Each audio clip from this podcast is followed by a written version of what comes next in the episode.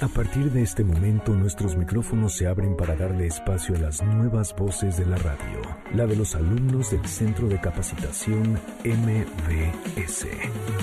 Síguenos en Facebook y Twitter, Centro MBS. Esto es Ideas Frescas.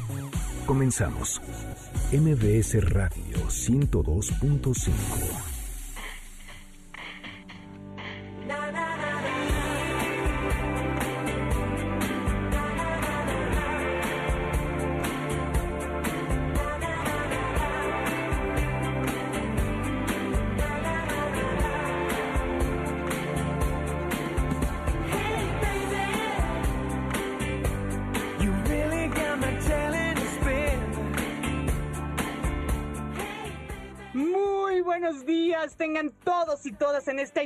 Ciudad de México y República Mexicana. Amanecemos con las nuevas voces de la radio y nos encanta saludarte. Soy Sandra Vázquez y bueno, pues saludo con mucho gusto a mi super equipo, el capitán primero, dirían por ahí, mi querido Franz von Spar. Buenos días. Muy buenos días, Sandra. Ya estamos en octubre. Hoy te traigo un tema padrísimo. Aprovechando la triste noticia del fallecimiento de Kino, nos toca hablar de Mafalda, un ícono cultural contemporáneo. ¿Cómo ves? Me encanta, Franz, que tu tema tenga tanta actualidad. Y bueno, Mafalda me cae requete bien y vamos a estar muy atentos escuchando lo que traes para el público de Ideas Frescas. Muchas gracias. Y por aquí tenemos a la bella Miriam Reynoso. Mi querida Miriam, buenos días. Buenos días, Sandra, y hola a todos nuestros radioescuchas de Ideas Frescas, y espero que estén iniciando con toda la energía este fin de semana.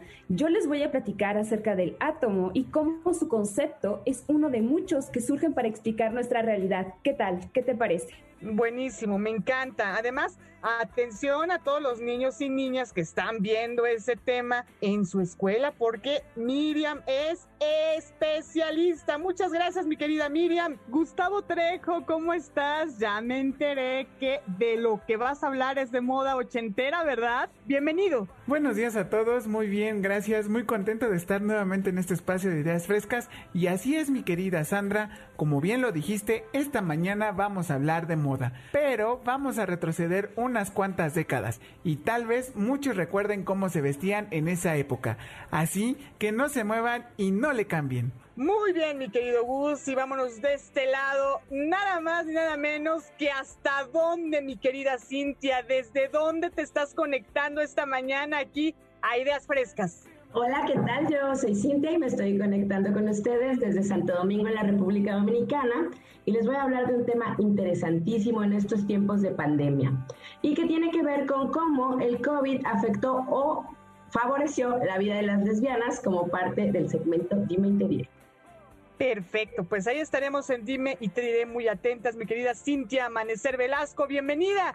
Pues es así como comenzamos esta primera hora de Ideas Frescas, el programa de los alumnos y las alumnas del Centro de Capacitación MBS. Te recuerdo que nos puedes seguir en Instagram y Facebook como Ideas Frescas 102.5. En Twitter, mándanos un tweet a arroba centro MBS. Vámonos a la primera sección. El siguiente programa de Ideas Frescas es solo de investigación. No queremos herir susceptibilidades de nuestro amable auditorio. Mafalda, un ícono cultural contemporáneo. Mafalda, a la mesa. ¡Otra vez sopa!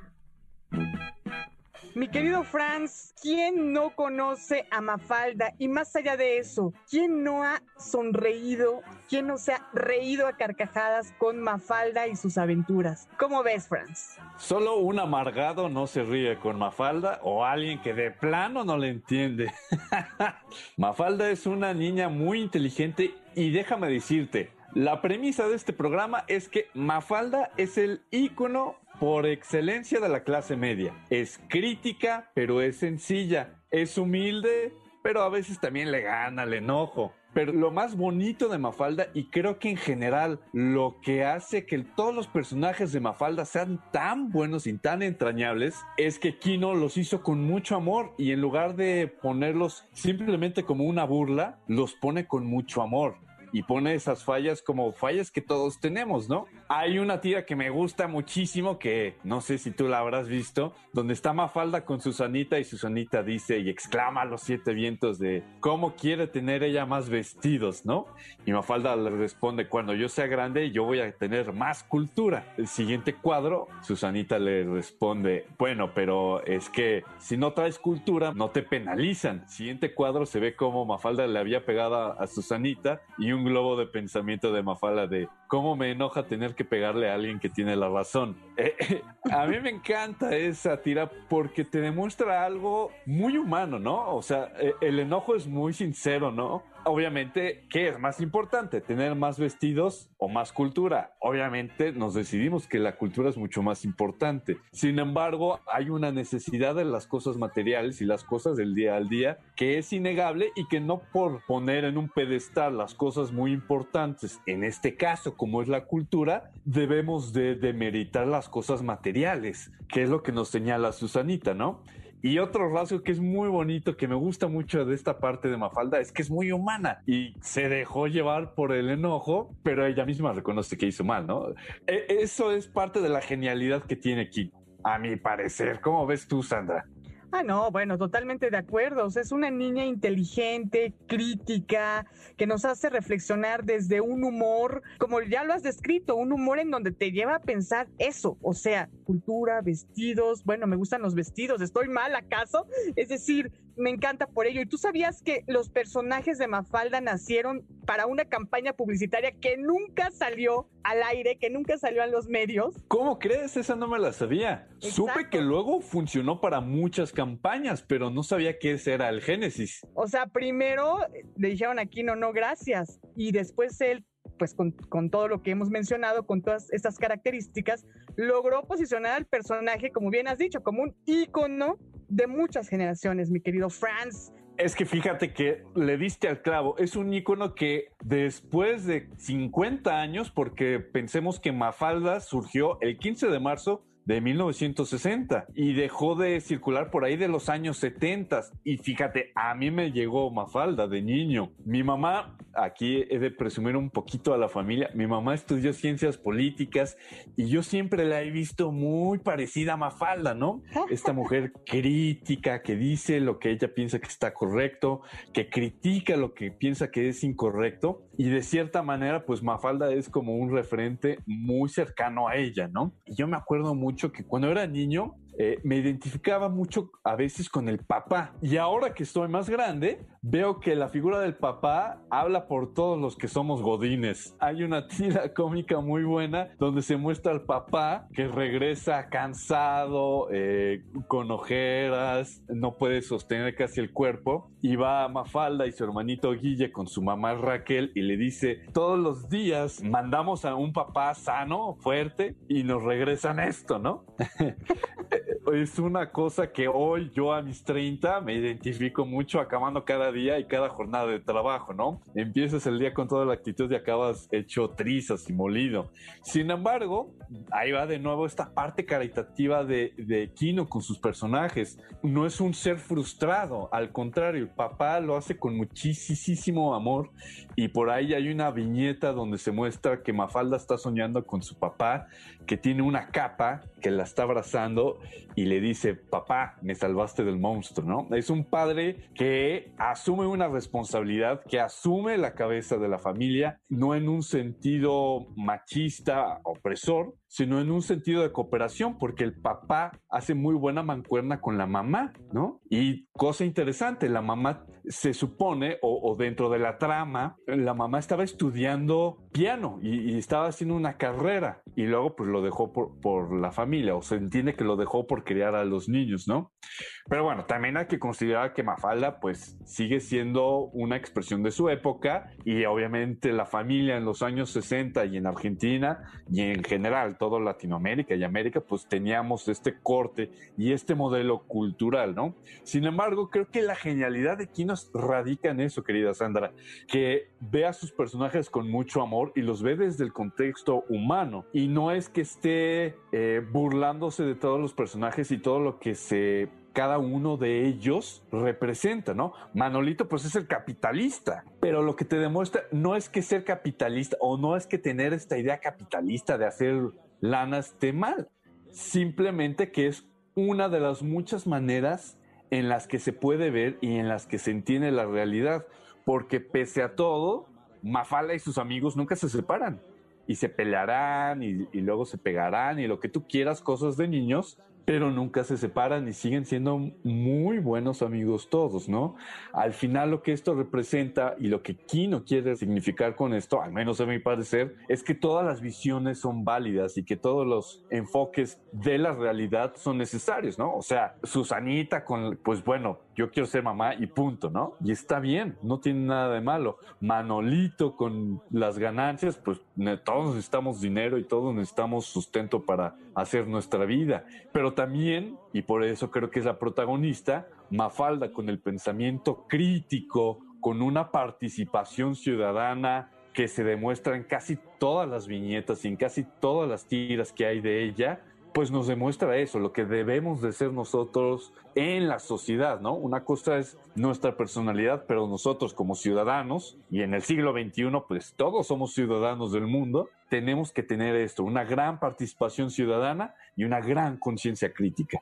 Pues me encanta y retomo esto que decías de la familia, que hoy podemos hablar de una diversidad de familias, ¿no? De esta pues, esta institución social, ¿no? La familia que ha ido cambiando y que hoy podemos encontrar cualquier diversidad, cualquier, eh, pues sí, posibilidades de familias, pero también me quedo, Franz, con esto que nos mencionas, el valor de la amistad, porque más allá de que seamos o conformamos un tipo de familia o este otro o aquel otro, ¿a quién no le gusta tener un amigo entrañable con quien desahogarte, con quien reírte, con quien pelearte de vez en cuando, ¿no?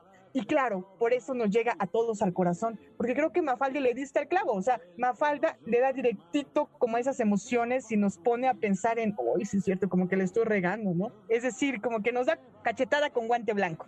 Ándale, sí, es que es eso, es cachetada con guante blanco, porque es una burla, es irónica en ciertas partes, es sarcástica, pero nunca deja de lado esta parte humana y esta parte cálida de la caridad, ¿no? Y ya nada más para ir cerrando, me acuerdo de una viñeta donde Mafalda, pues como niña, ¿no? Se, pone de rebelde con su mamá porque no quiere comer la sopa. Recordemos que detesta la sopa. Y entonces dice, eh, eh, Mafalda, yo soy el presidente. Y se escucha a la mamá que dice, bueno, pues yo soy el Banco Mundial y otras organizaciones internacionales y si no te aplicas, pues ahí te las ves, ¿no? Es padrísimo eso porque es ver a la mamá que si bien no está en el rubro de la hija y que creo que eso pasó mucho con esta generación, la mamá se interesa mucho por la hija y la deja ser creo que es algo fundamental de la familia, ¿no? Estas dinámicas familiares cuando son tóxicas es cuando la familia no da oportunidad a la libertad de los hijos y de sus integrantes. Y con Mafalda no es así. Vemos una familia sana que pese a las diferencias y tener una hija muy revoltosa y muy inteligente y muy rebelde, pero con mucha causa, la dejan ser y, y se integran en esa dinámica, ¿no? Creo que eso es la genialidad de Mafalda. Buenísimo. Por aquí nos dice nuestro productor que también pues se dirige mucho hacia la objetividad social, ¿no? Sin duda. Eh, justo, no dejando de lado que hay un criterio de verdad, porque si bien, como, como lo dije en la viñeta de Susanita y Mafalda, ¿no? Claro, la cultura es importante, pero también los vestidos y también las cosas materiales. Hay un criterio de verdad que todos nos debemos eh, atender y a la cual todos debemos respetar. Sin embargo, dentro de esa objetividad y de esa lucha por la justicia, que es algo que es uno de los temas principales de Mafalda, pues hay una diversidad que es muy respetable. y con esta diversidad respetable. Nos vamos a una pausa, mi querido Franz von Spar, capitán de esta primera hora. ¿Dónde te encontramos? ¿Dónde te escuchamos? ¿Dónde te seguimos en el mundo digital, mi querido Franz? Estoy en la gran Matrix en Facebook. Búsquenme en el Sargento de Waterloo un espacio de podcast y que también es de escritura y ahí lo estamos arrancando. Pero también los estoy viendo por Instagram, Fonspar90 y ahora también por Twitter, Franz Fonspar. Tal cual como es así. Y ahí los espero para que sigamos a platicando de este y mil otros temas, por favor. Oigan, claro que sí, ahí estaremos, mi querido Franz. Te mando un gran abrazo y muchas gracias por esta sección. Bueno, pues nos vamos a una pausa. Muchas gracias a ti que nos estás escuchando en tu casita. Te recuerdo que tenemos las redes sociodigitales en Instagram, Facebook y Twitter de MBS Radio arroba MBS 102.5 Instagram y Facebook. Twitter arroba MBS 102-5. Nos vamos a una pausa. Enseguida continuamos con ideas frescas y las nuevas voces de la radio. Las voces de los alumnos y las alumnas del Centro de Capacitación MBS. No te vayas, regresamos.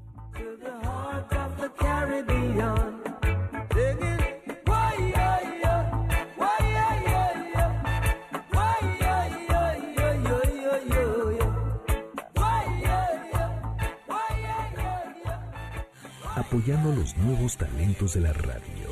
En MBS 102.5. Esto es Ideas Frescas. En un momento regresamos.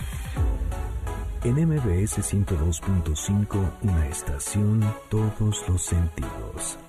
Le damos espacio a las nuevas voces de la radio. Continuamos en Ideas Frescas.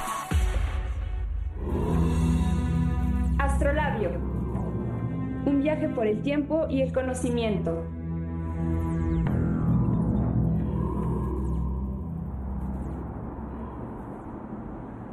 Hola Sandra, ¿cómo estás? Yo les voy a platicar acerca del átomo y cómo esto nos cambia la vida. Me encanta, mi querida Miriam, el átomo. Oye, pocas veces nos ponemos a pensar de qué estamos hechos, ¿verdad? De átomo. Y fíjate, yo tenía una profesora que me decía, todavía somos átomos, no bits. Sí, la verdad es que yo incluso así a veces estoy en mi recámara y me pongo, ¿realmente estaré hecha de átomos o de qué estamos hechos? Y ahí te va un dato súper interesante. Y es que desde los griegos, porque estamos en nuestra cultura occidental, ellos en algún momento trataron de descifrar de qué está hecha la materia, de qué estaba hecha su realidad. Y entonces tenemos a Empédocles, que él piensa que nuestra realidad se fundamenta en cuatro elementos, que son el fuego, la tierra, el aire y el agua. Y aquí ocurre algo muy curioso, y es porque cuando estamos en la escuela y nos empiezan a explicar acerca de la historia del átomo, nosotros decimos, bueno, eh, electrones, neutrones, protones. Y luego nos dicen, ah, pero los griegos en Empédocles pensaba que estábamos hechos de fuego, tierra, aire y agua y nosotros a veces, ¿no? Decimos, pues qué ridículo, ¿no? Como, ¿por qué no sabían que estábamos hechos de átomos? Pero lo que a veces no reflexionamos es que toda la humanidad trata de darle sentido a su vida, trata de reflexionar y de pensar y llegar incluso al fondo de las cosas, que yo creo que se tiene que ver muchísimo con la ciencia, con el origen y del funcionamiento de nuestra realidad. Y entonces surge esta cuestión del átomo, ¿no? Entonces ya, después de Empédocles, tenemos a Leucipo y Demócrito, que ellos son a quienes se les otorga el concepto o ellos son quienes dan el concepto de átomo, que en griego significa indivisible. Para ellos, los átomos son fragmentos en los que se puede dividir la materia de manera más pequeña y cada elemento tiene un átomo de tamaño y forma distinta. Un dato curioso, que incluso yo no lo sabía, es que no solo los átomos conforman nuestra realidad material, sino que también ellos consideraban que los átomos se relacionaban con las emociones y los sentimientos. Así podía haber átomos de belleza, de amor, de manzanas y de arena, ¿no? Pero este concepto del átomo realmente en la historia queda muy abandonado, ¿no? O sea, estamos hablando aquí de los griegos con 470 antes de Cristo y cuando se vuelve a tratar de elucidar otra vez la estructura del átomo y de nuestra realidad, hablamos ya de 1803 con John Dalton. ¿Qué te parece? ¿Qué tal? Pues aquí tenemos al experto en ese tema, ¿no, mi querido Franz? Oye, qué tema más interesante, Sandra y Miriam. Ahí sí que tengo que eh, poner mi cuchara y decir que justo esta reflexión es filosófica en su pleno origen. Recordaremos que antes de los grandes sistemas y antes de la ciencia moderna como la conocemos hoy, Miriam, felicidades, diste un gran panorama y ya yo nada más quiero em, resaltar un punto muy importante, ¿no? La reflexión filosófica empieza con la pregunta tan importante que hasta hoy en día sigue sin tener una respuesta concisa, precisa y maciza, que es ¿de dónde somos, de dónde venimos y a qué vamos? Y con esta reflexión que, bueno, empieza desde Tales de Mileto, el primer sabio, y hasta los tiempos actuales, son todas las disquisiciones que han pasado a través de la filosofía, luego la filosofía de la naturaleza, y luego la ciencia moderna hasta nuestros días, que nos ha traído esta pregunta y que nos ha traído esta, este concepto, perdón, tan importante que es del átomo. Como bien dijiste, Miriam, que sí es eh, lo indivisible, ¿no? La A privativa y tomo, que es corte, ¿no? Sin corte alguno, ¿no? Sí, claro, la verdad es que yo pienso así de que todas las disciplinas que existen en la humanidad, es decir, las artes, las ciencias sociales, ciencias físicas, todas realmente en el fondo, la gran diferencia, más allá de su sujeto de estudio, es que ellas tratan de describir la realidad, ¿no? En las artes lo podemos describir nuestra realidad a través de las emociones, a través de los colores, pero por ejemplo, justamente como estamos hablando de la física, de la química, de la ciencia, como lo hacemos a través de los átomos, de lo indivisible. Guau, no, bueno, ¿qué tal, eh? Tú que nos estás oyendo en tu casita, ¿qué opinas? ¿Seremos átomos o acaso ya nos estamos convirtiendo en bits? Y bueno, aquí justamente ya retomando esta cuestión de las etimologías griegas, que yo creo que es una gran ayuda, así cuando estamos estudiando ciencia o algunos conceptos, eh, nos ayudan muchísimo, ¿no? A saber la estructura y el origen de las palabras. Y aquí te va otro dato curioso, que es que el electrón significa en griego ámbar. Entonces, eh, como que ahí parece que hay una falla en la lógica, como que electrón que asociamos con una carga eléctrica negativa tiene que ver con el ámbar, ¿no? Como que parecen conceptos muy distantes. Pero, ¿cómo surge esta asociación? Entonces, ahí va. Los griegos observaron que el ámbar, al frotarse con el pelaje, generaba como una especie de atracción, como de fricción, ¿no? Y entonces, al momento de estudiar todos estos fenómenos eléctricos y al momento de descubrir el electrón, que fue ya hasta 1897 por J.J. Thompson, se le nombró como electrón a esta partícula subatómica que conforma el átomo con carga eléctrica negativa. ¿Por qué? Porque los electrones se atraen, atraen entre protones que tienen carga positiva y entonces muchas de las interacciones entre átomos se deben a este intercambio constante de electrones. Wow, o sea, a ver, vamos a ver. Cuando te refieres a ámbar, estamos hablando de esta piedra preciosa que se da en Chiapas y de la cual yo tengo unos aretes, por cierto, que me costaron un poco caros. Sí, justamente estamos hablando de, del ámbar, ¿no? De esta resina. Entonces, bueno, eso es como un pequeño dato curioso, pero algo que también quiero como compartirles es que la ciencia se construye a través del tiempo por muchas personas que han observado y que han escrito lo que ellos han visto. Por ejemplo, ya que hablamos del electrón, ahora vamos a hablar del protón. El protón fue descubierto posterior al electrón. La verdad es que toda esta construcción del átomo ha tomado tiempo, pero al mismo tiempo nos ha enriquecido muchísimo el saber el funcionamiento. Entonces vamos con el protón se descubre en 1918 por Ernest Rutherford. Protón viene del griego, porque ya saben que las etimologías son muy importantes para a veces entender qué estamos diciendo o de qué va. Significa primero. ¿Y por qué eh, significa primero? Pregunta de examen. Si ustedes quieren tener esta bien, ahí va. La diferencia entre un elemento y otro, el átomo de un elemento y otro, tiene que ver con el número de protones, no el número de electrones, no el número de neutrones, sino de protones. Entonces, este, pues el protón fue descubierto por Ernest Rutherford, pero, y esto tampoco se dice mucho, es que siempre hay un fundamento teórico previo. Entonces, por ejemplo, Ernest Goldstein, él propuso que teóricamente, dentro de su reflexión y de su observación y de su análisis, que debía de existir una partícula con carga positiva, puesto que había una interacción con otra partícula que era de carga negativa, como es el electrón. Pero no nada más eso, sino que ahora ya nos vamos acercando a el núcleo, que el átomo tiene es un núcleo de carga positiva compuesto por protones y neutrones. Los protones igual. Pregunta de examen, por favor, anoten.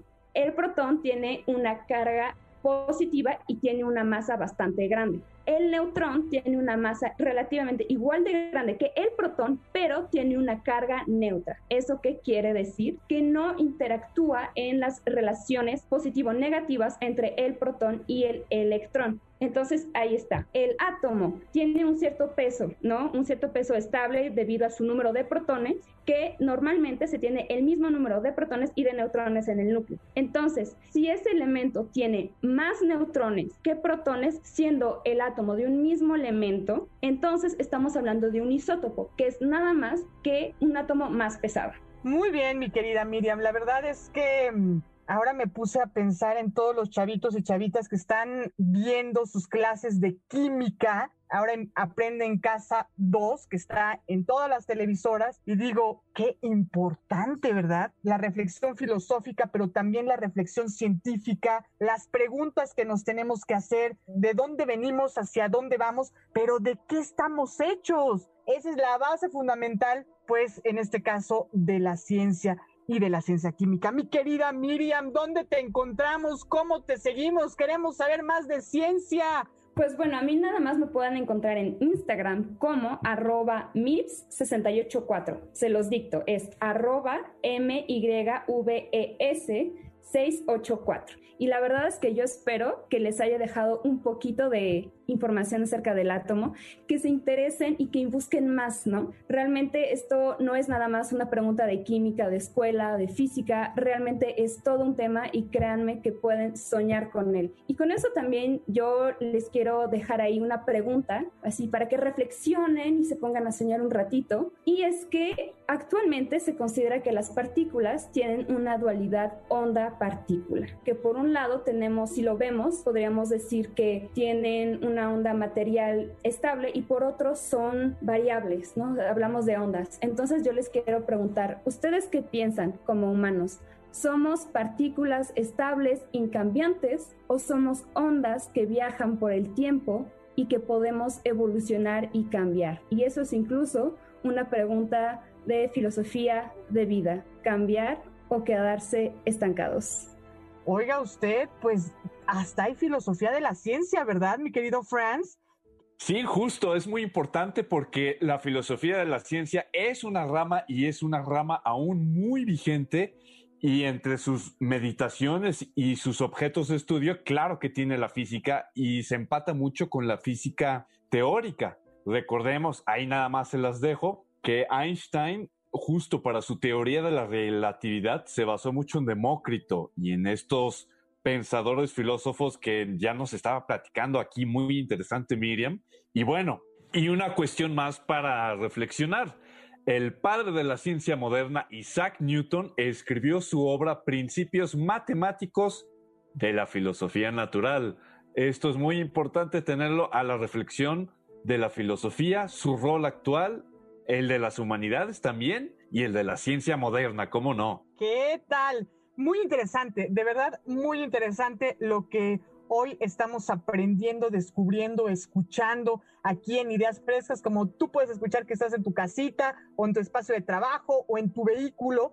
Bueno, pues estas son las nuevas voces de la radio. Estos son los intereses de las personas que se acercan al centro de capacitación para encontrar esas herramientas y poder difundir lo que les apasiona, lo que les encanta, como el caso de Miriam dice, son cosas que no te dejan dormir, ¿no?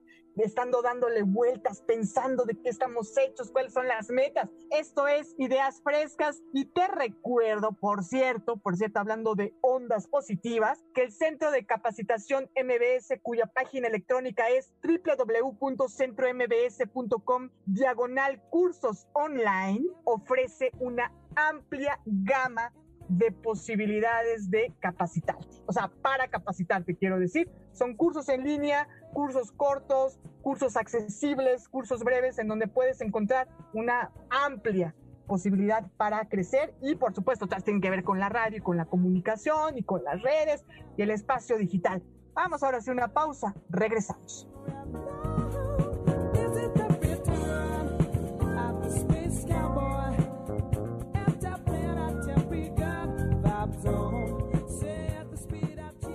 Apoyando los nuevos talentos de la radio. En MBS 102.5. Esto es Ideas Frescas. En un momento regresamos. En MBS 102.5, una estación, todos los sentidos. Le damos espacio a las nuevas voces de la radio. Continuamos en Ideas Frescas.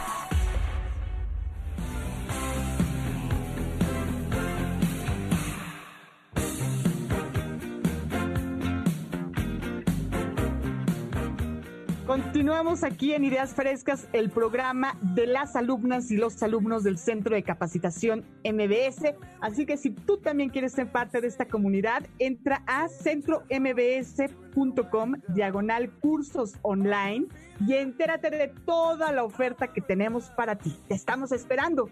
Bueno, ha llegado el momento de conocer más sobre moda ochentera. Gustavo Trejo, adelante. No te muevas, porque el momento de hablar de moda ha llegado a ideas frescas.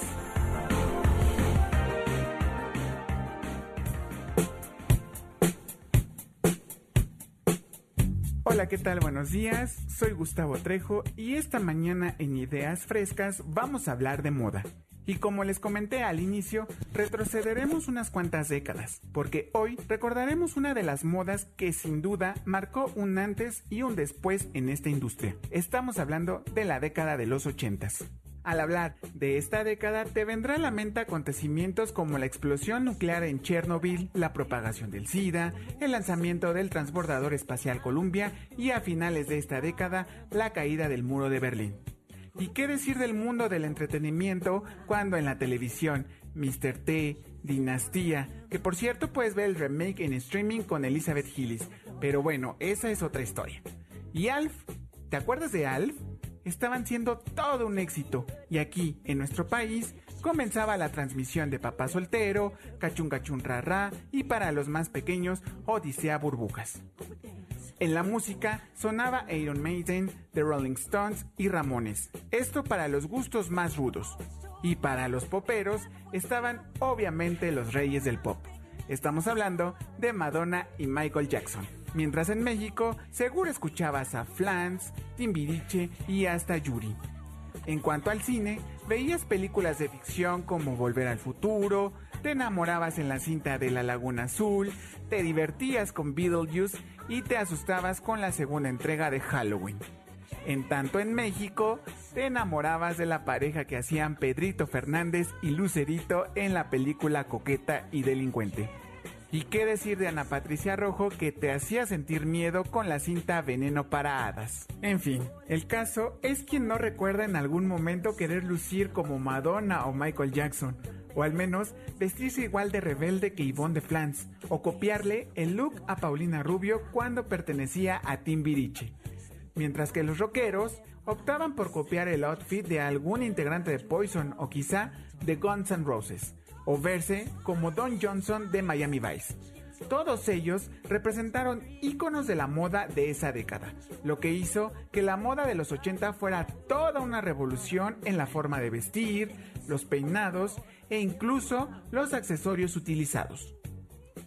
La década de los 80 es considerada una de las mejores corrientes de la moda, aunque al parecer a la mayoría no le gustó, pero que sin duda ya no se volverá a repetir, a pesar de que muchos diseñadores y tiendas de ropa han tratado de traer de vuelta el look ochentero.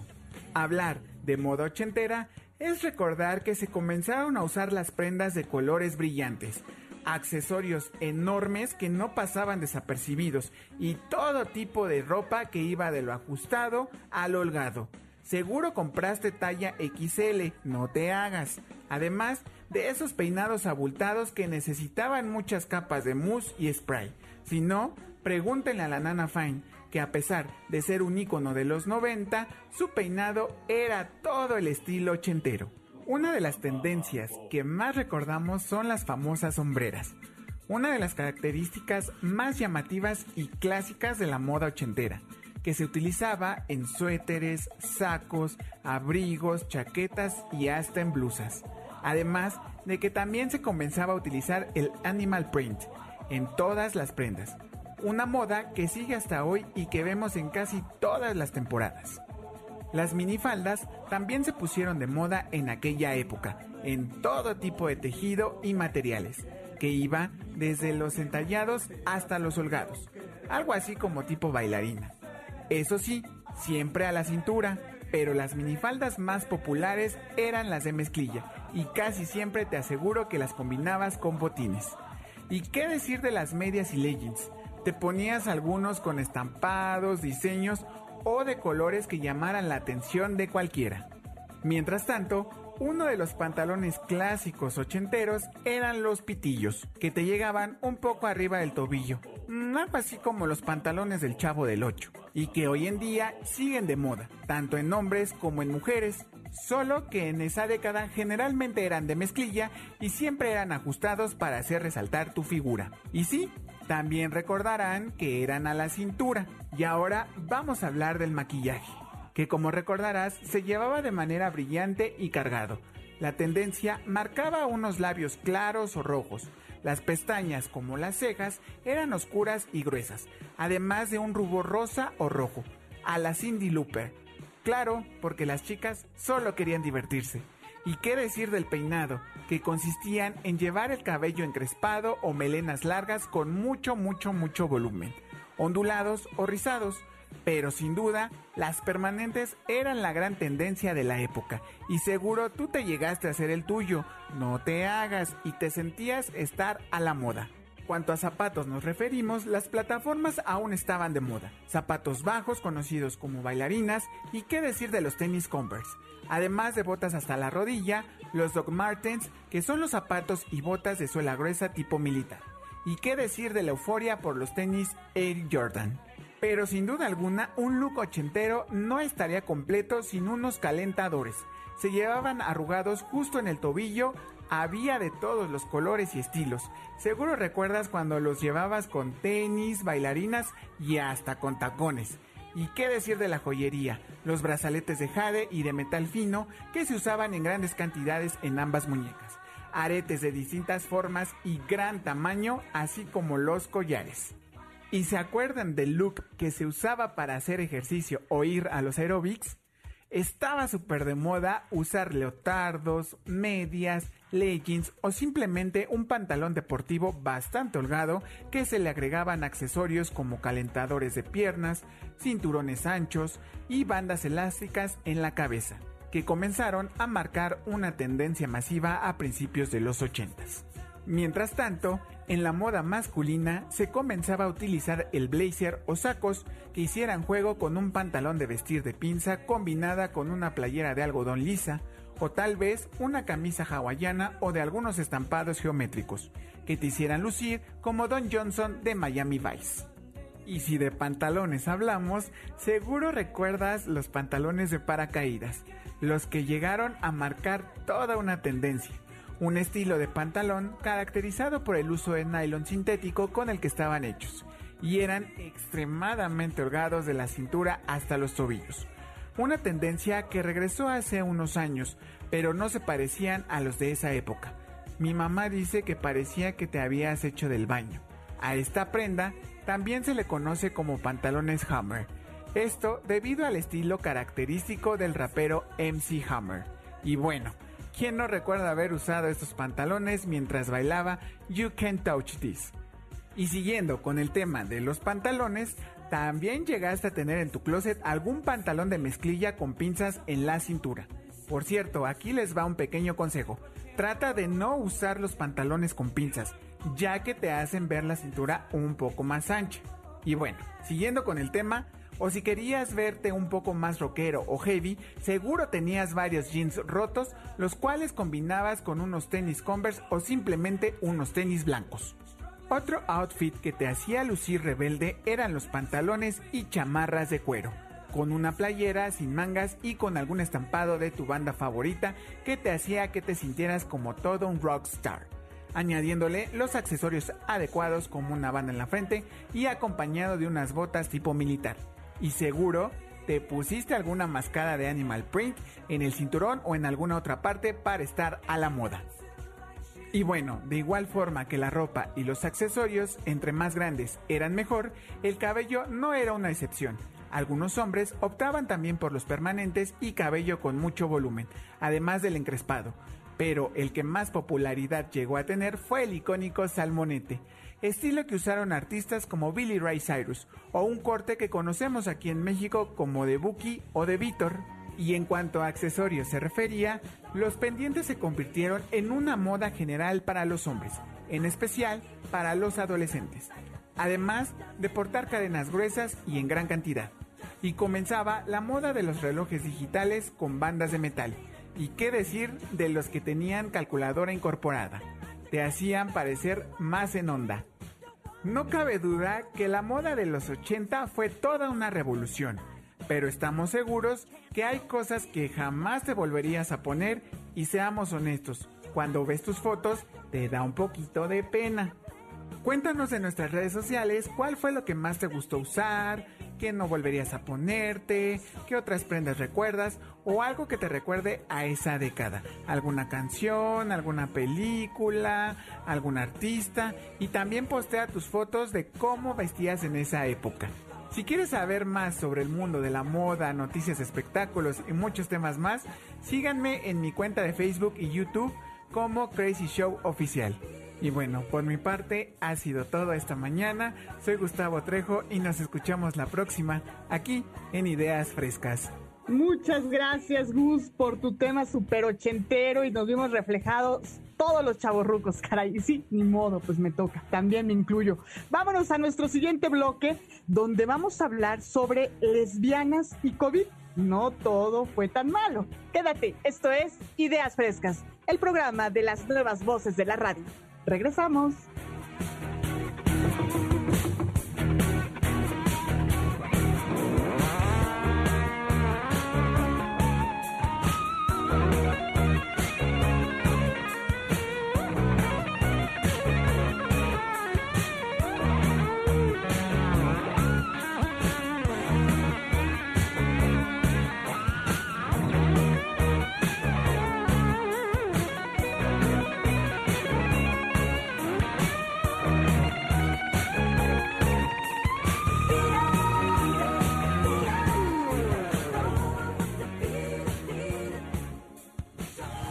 Los nuevos talentos de la radio. En MBS 102.5. Esto es Ideas Frescas. En un momento regresamos. En MBS 102.5, una estación, todos los sentidos. Le damos espacio a las nuevas voces de la radio. Continuamos en Ideas Frescas. Dime y te diré. Lesbianas y COVID no todo fue tan malo.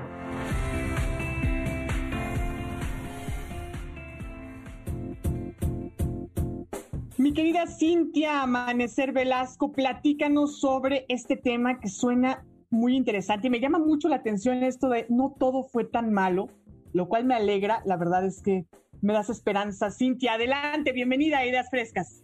Hola, pues sí, la verdad es que es un tema bien difícil de hablar porque digamos que en este fin del mundo todo se ha puesto de cabeza y entre las personas y las relaciones hemos tenido que reinventar, digamos, todo lo que conocíamos que era el amor, que eran las relaciones, que eran las cercanías y bueno, encontrarle ahí, digamos, el lado positivo no necesariamente es tan fácil, pero sí que hay que reconocer que las dinámicas de cambio siempre nos han permitido como, pues como tener nuevas aventuras. Como les decía hace un rato, pues yo estoy conectándome desde República Dominicana. Y acá en República Dominicana estuvimos, estamos en confinamiento con toque de queda desde el 20 de marzo hasta la fecha. Entonces, digamos que a diferencia en México, que las medidas de circulación se han ido como regulando, pero nunca han sido como que tajantemente que no puede salir. Nosotras acá en República Dominicana nos tocó estar encerraditas y encerraditos y encerraditas en nuestras casas por bastante tiempo. Todavía tenemos toque de queda. Después de las nueve de la noche no podemos salir. Pero bueno, eh, digamos, y en otros países del mundo y en otros entornos el confinamiento y la sensación de que el mundo se va a acabar, pues nos ha puesto a, todos, a todas, a todos y a todos, pues a repensar nuestros vínculos, nuestros afectos, la forma en la que nos, la que estamos cerca, definitivamente para muchísimas personas y en México de manera particular, pues sí ha implicado el fin del mundo, ¿no? Entonces, en estos momentos apocalípticos, donde todo se está poniendo muy incierto, pues también los amores, los afectos, las amistades se acomodan. Y como dime y te diré, es un, espacio donde nos dedicamos básicamente a hablar de las relaciones y de los vínculos entre mujeres, ya sean lesbianas, bisexuales, no heterosexuales, queers, no binarias, de todos tipos. Pues entonces hoy les preparamos esta pequeña reflexión sobre cómo este cambio de mundo nos ha permitido a todas estas poblaciones eh, pues repensar. Y les trajimos cuatro ejemplos maravillosos que estuvimos preparando en estos días para ideas frescas. Y Venga, échele de ahí. Entonces, bueno, pues les decía, ¿no? O sea, esta pandemia nos dejó a todo el mundo con cara de what, diciendo, bueno, ¿y ahora qué vamos a hacer? Entonces tenemos cuatro casos de éxito en los que no fue tan malo el COVID para las lesbianas, bisexuales y otras. Una es un caso que yo, que yo particularmente quiero dar testimonio y es el caso de las que se quedaron atrapadas juntas en medio del COVID. Entonces pasó que una estaba pues ahí empezando el año por ese enero largo que duró muchísimo, empezando a tener sus amoríos, su cosita, su ojito bonito. Llegó febrero, San Valentín celebramos, marzo, primavera ya nos enamoramos y sácatelas, llegó el COVID y entonces se cerraron las fronteras, se cerraron las posibilidades de movilizarse o de cambiar y entonces hubo quienes, hubo mujeres que nos quedamos atrapadas y pues nos quedamos atrapadas con nuestros amores, que a lo mejor eran relaciones que nosotras no veíamos como a tan largo plazo y que bueno, gracias a un confinamiento de casi ocho meses, eso se han consolidado en matrimonios muy sólidos, muy positivos, muy bonitos. Entonces, bueno, una ventaja del confinamiento es que para que dos personas estén enamoradas, pues solo basta que estén juntas, ¿no? Entonces, bueno, ese es nuestro primer caso de éxito. Oye, me encanta, qué lindo lo que dices, porque fíjate, eso de alguna forma habla de una realidad diferente a aquellas parejas que desafortunadamente estaban mal, mm, heterosexuales, homosexuales, del tipo que tú quieras, y chanclas, se separaron, ¿no? Hubo demasiada violencia y tuvieron que salir huyendo algunas mujeres en este contexto. Entonces tú nos hablas de algo muy bonito, un matrimonio, dices, algo bien cuajado que ya pues ya, o sea, que ya nos quedamos aquí y entonces, bueno, que creo que también esa sería una apuesta para todas las personas, independientemente de su orientación sexual, que si ya uno está ahí metido eh, en ese bollo, pues por lo menos que procure ser la mejor persona posible, se maneje sus violencias, se las atienda o bien se o deje las violencias, para que los vínculos entre las personas pues puedan ser de significativa mejor calidad. El segundo caso de éxito de lesbianas y COVID que les que les venimos a contar es el, de las que hicieron las paces, pues porque ya había llegado la hora. Pues, ¿no? Como ustedes saben, y yo creo que ahora en México es muchísimo, está mucho más eh, como efervescente el tema de, de, las lesbianas, el feminismo y todos estos movimientos sociales, pues también en nuestras historias como lesbianas a veces tenemos encuentros y desencuentros muy fuertes, sobre todo los que son de carácter político son muy fuertes y a veces muy hirientes. Entonces, pues todo mundo, si usted le pregunta a su lesbiana feminista de confianza, le contará que tiene un pleito con alguna por diferencias de todo tipo, súper válidas. Pero bueno, como ya el mundo se está acabando, también esas diferencias políticas pudieron acomodarse en un lugar donde no hubiera una ruptura significativa entre las personas. Entonces también muchas recibieron ese mensaje, que también hubo un montón de memes al respecto de no me vuelvas a hablar hasta que el mundo se vaya a acabar, ¿no? Ya, bueno, ya se está acabando el mundo, ¿cómo estás? ¿Qué onda? Y se pudieron recuperar también muy bellas amistades y también pues, bellos amores al decir que, bueno, que qué es realmente lo importante y qué es lo que realmente nos une o nos separa, pues, ¿no? Y entonces ese también fue un fenómeno particular del fin del mundo, del COVID, en donde muchas pudimos volver y reencontrarnos desde múltiples lugares, sobre todo, pues, amistosos, políticos y de, y pues de pensar de que realmente, pues, qué es lo importante, ¿verdad? Que nos, que nos vincula. Oye, y me recuerda a este son jarocho de mono blanco que dice, se va a acabar, el mundo se va a acabar, si un día me has de querer, te tienes que apresurar. Eso era. Exactamente, porque bueno, ya en estos tiempos tan difíciles estar odiando no es muy, no es muy buen, no, no es muy buena inversión. Bueno, también las otras, que yo creo que ese es también así como con corazón para todas mis compañeras y amigas que pasaron por eso, fue las que decidieron volver a amar en el fin del mundo. Pues después de un montón de rupturas, de heridas, de, de situaciones donde una queda como a veces muy maltratada de las relaciones pasadas, y que dices, no me vuelvo a enamorar ¿no? Nunca más quiero tener una pareja. Bueno, pues llegó el COVID y dijimos, bueno, pues de morir sola, pues mejor morir acompañada, ¿no? Y entonces se volvieron a abrir las oportunidades y los corazones y también ahí el tema de la virtualidad jugó un factor súper interesante, pues, ¿no? Porque, pues, si no puedes salir y no te puedes contactar, todos estos servicios de citas online, bueno, pues tuvieron ahí su agosto y permitieron que hubiera un montón de vínculos entre mujeres que se acercaran y se reconocieran y pues pudieran otra vez rentablar sus afectos, eh, pues lejos del resentimiento de, de haber sido abandonadas algún día. Oye, pero esto dices a través de las eh, apps de, de, de dating. Sí, wow. Claro que sí, o sea, porque pues porque en algún lado hay que encontrar el amor, ¿no? Y entonces pues también hubo creo un, un, uso mucho más consciente de las aplicaciones para conocer gente, de decir, bueno, pero a ver, o sea, no, que no solamente sea una cita, sino vamos a ver qué más sale. Y pues también seguro que en el en medio hubo un montón de, de diversión entre las solo las citas. Oye, pero con sana distancia también, ¿no? Con bueno, las pues claro que bien lavaditas. claro, lavarse muy bien. Yo, mira, conocí la historia de unas chicas que se conocieron, se entusiasmaron muchísimo una con la otra y se pusieron en cuarentena durante 15 días, así de no salgas de tu casa, no hables con nadie, no te mezcles con nadie, para que podamos vernos, ¿no? para que nos podamos mezclar, ¿no? Exacto, para que la, la, distancia no sea tan un problema entre nosotras. Entonces hubo gente que sí que guardó su cuarentena y que después pudo ir a, a romper las normas de la sana distancia con plena ¡Qué maravilla! O sea, ve, el nombre del amor, que viva el amor y lo bonito. Échele, mi Cintia, muy bien. Y bueno, y el cuarto, pero, pero no por cuarto un menos importante punto, yo creo que ese fue uno fundamental, que es todas las personas que se dieron cuenta que estaban en la situación o en la relación que no debían estar. Y yo creo que esto fue súper doloroso, o sea, yo creo que las rupturas de COVID fueron como muy arrolladoras, decían las teóricas de del feminismo de la crisis decían que bueno que el, COVID lo que hizo fue magnificar las crisis sociales preexistentes. Entonces bueno a nivel de movimientos a nivel de parejas por supuesto que también las crisis preexistentes se fueron como súper agudizadas, pero algo que fue súper bueno, yo creo, es que también, si tal vez si todas estas cosas que han pasado no hubieran pasado, muchas seguirían en relaciones que les hacen daño, que les son tóxicas, que no les aportan nada, que igual eran poco entretenidas o poco nutritivas, pero que estaban ahí como de, bueno, pues mientras tanto, ¿no?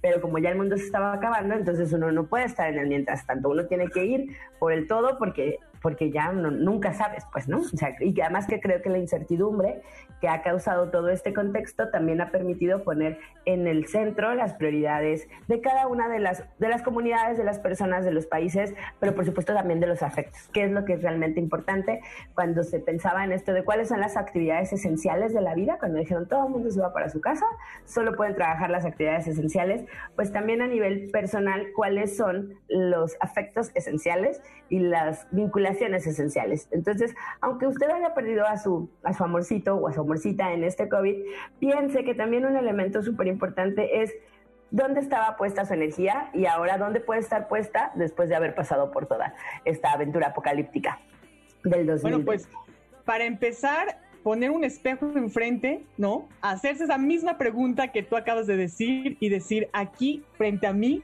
está el amor de mi vida y tengo que cultivar, ¿no? El amor propio, el apapacho, el cariñito, el piojito. Oye, empieza en casa, mi querida Cintia. Claro que sí, claro que sí, muy importante, ¿no?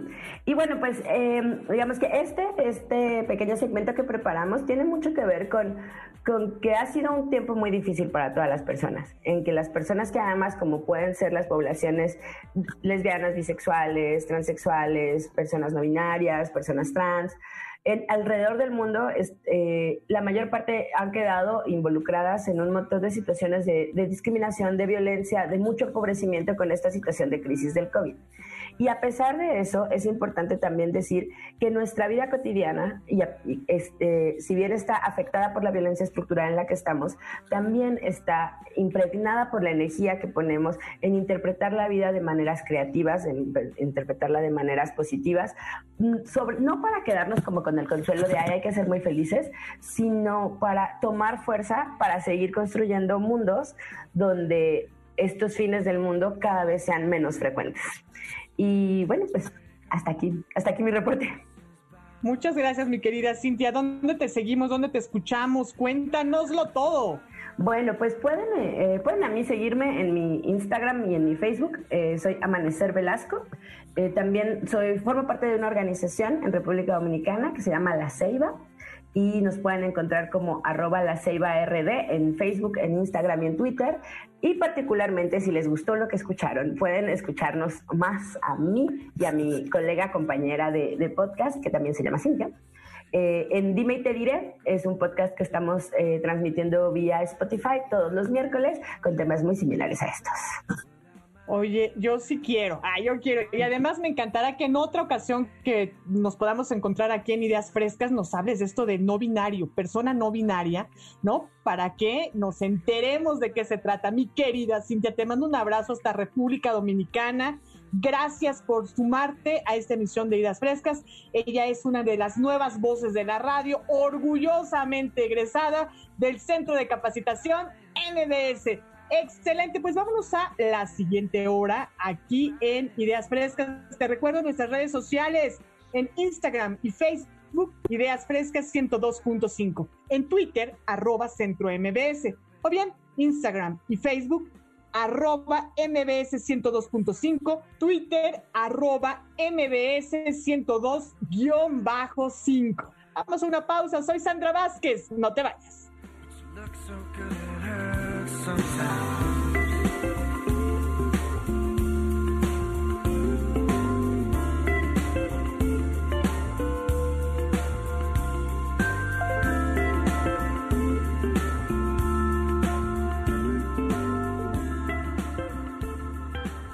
Apoyando los nuevos talentos de la radio. En MBS 102.5. Esto es Ideas Frescas. En un momento regresamos. A partir de este momento nuestros micrófonos se abren para darle espacio a las nuevas voces de la radio. La de los alumnos del Centro de Capacitación MBS. Síguenos en Facebook y Twitter. Centro MBS. Esto es Ideas Frescas. Comenzamos. MBS Radio 102.5.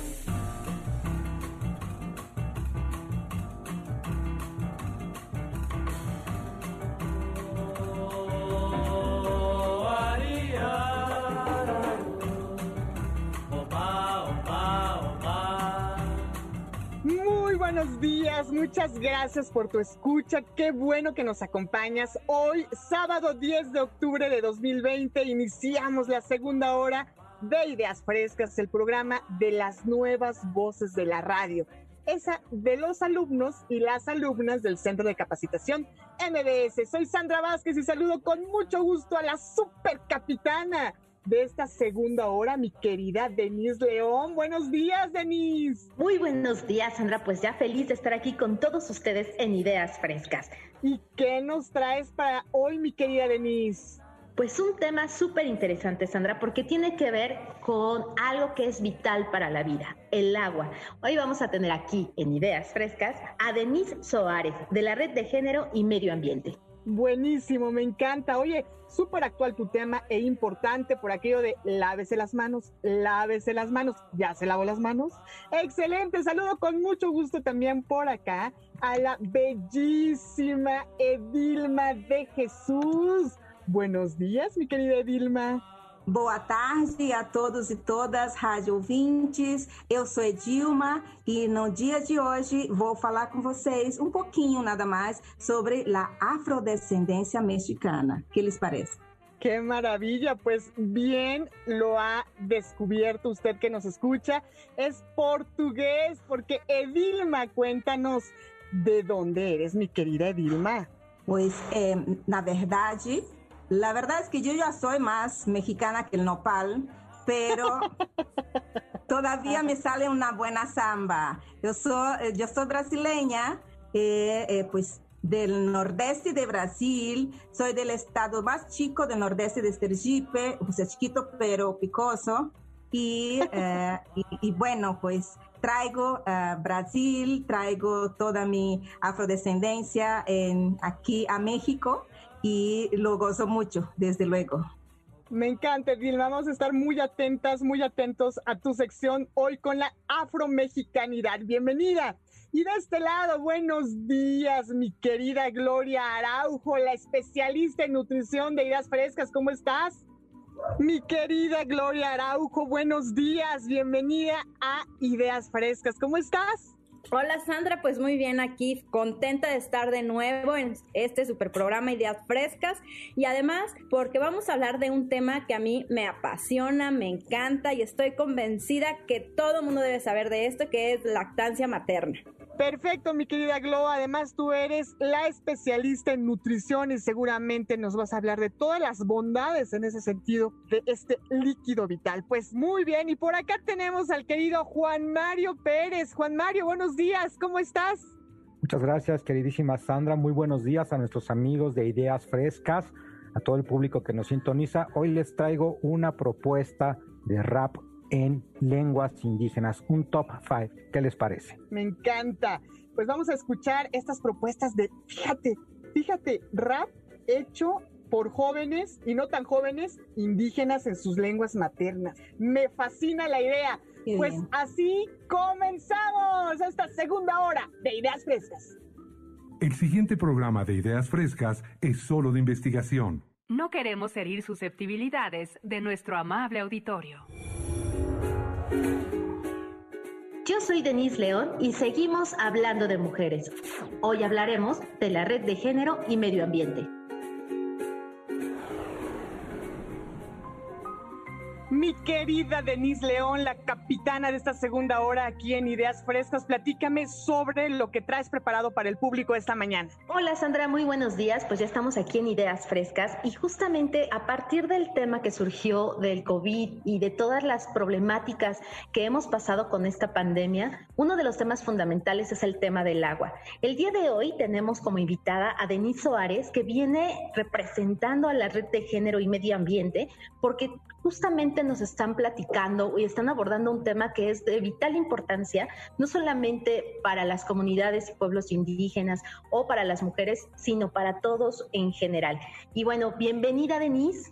Muchísimas gracias por la invitación, es un placer estar con ustedes. Muchísimas gracias. Y pues el día de hoy nos traes un tema importantísimo que tiene que ver con un pronunciamiento por la ley de aguas con igualdad de género.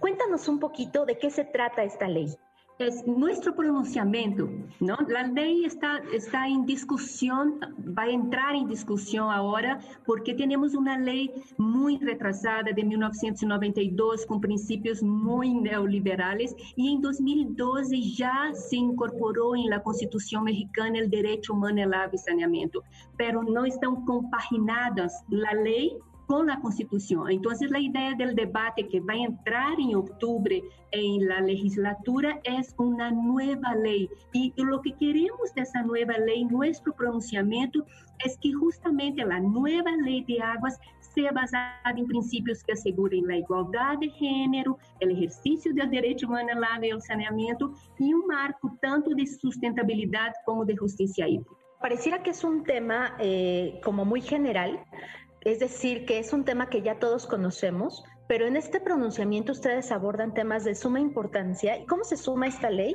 La perspectiva de género como uno de los ejes fundamentales para la equidad y sustentabilidad. Primero quisiera hablar de los principios paraguas que pensamos que tienen que estar. Por supuesto, el de género es el transversal, pero queremos una igualdad sustantiva, que es la necesidad de trascender solo el enfoque jurídico o programático normal, formal, ¿no? Y generar realmente prácticas incluyentes, a donde justamente exista una igualdad de facto entre hombres y mujeres. Y lograr la igualdad de género en una ley de aguas es importantísimo porque en la gestión actual del agua el que prevalece es la economía y el acceso al agua está mediado por la desigualdad y la pobreza. Y hay esa frase que dice que la pobreza tiene cara de mujer, ¿no? En América Latina y Caribe, por cada 100 hombres pobres hay 132 mujeres. Entonces, que las mujeres no sean jefas de familia y no tengan acceso al agua y saneamiento les implica una carga de trabajo desproporcional para acceder al agua de calidad, para ir por el agua en las fuentes, para hacer la limpieza del hogar, para hacer todas las actividades que según los roles de género no le toca a las mujeres. ¿Cuáles son estas problemáticas que se han visibilizado más ahora? Los roles de género asignan a hombres y mujeres actividades diferenciadas, ¿no? Entonces a las mujeres les toca mucho más el uso del agua dentro de para las actividades domésticas en el hogar, mientras, mientras los hombres hacen un uso más productivo del agua. Y ese uso diferente del agua justamente hace que la situación de la pandemia provoca que incremente el trabajo del hogar debido a las instrucciones de la limpieza, el lavado, pero hay una situación de estrés para las mujeres que no tienen, para las familias que no tienen acceso al agua en la disponibilidad suficiente. Entonces tienen que gestionar, tienen que esperar la pipa para, para que pueda rellenar sus, sus, sus, galones, ¿no? sus tinacos, sus cisternas. Entonces, eso todo va incrementando. Además, lo que se observó también ¿no? es un impacto en la alimentación, porque como están economizando las mujeres de zonas más periféricas, están economizando el agua para poder hacer la sanitización, ¿no? Comen menos saludable, están comiendo más alimentos enlatados para, para no tener que lavar frutas y verduras y todo el tiempo. ¿No? Y esto ha generado daños, por supuesto, y, en la salud emocional de las personas. tenemos una compañera de la red de género que entrevistó a un grupo de mujeres en Iztapalapa y ellas comentaron que se sienten culpables de que sus familiares puedan contraer el COVID porque no poder cumplir con sus labores de limpieza. Es una cosa medio absurda, ¿no? Que ha generado también una falta de salud emocional para las mujeres. Algo que me parece muy interesante de su pronunciamiento y que me gustaría que nos explicaras un poquito más es que mencionan que las mujeres no están registradas con derechos o que no son usuarias del agua. ¿A qué se refiere en este punto?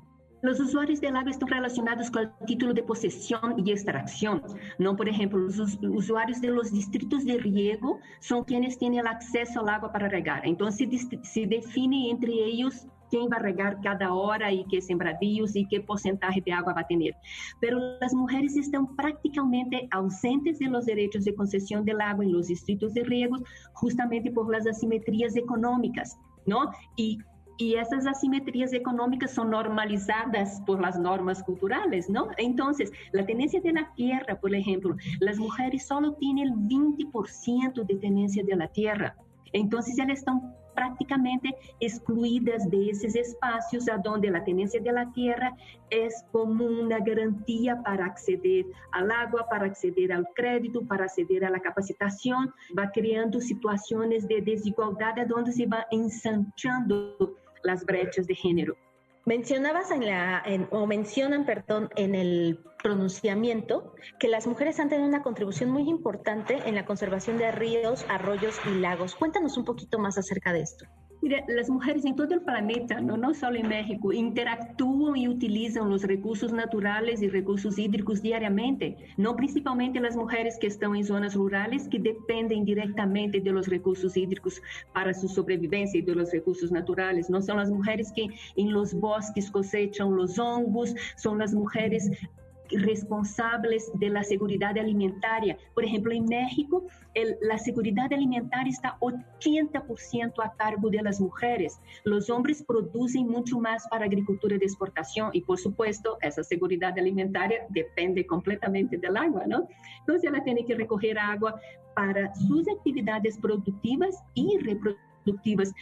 Y, por supuesto, entonces, porque conocen, porque tienen que manejar los recursos para seguir beneficiándose de sus productos, ¿no? Claro. Ellas saben manejarlo.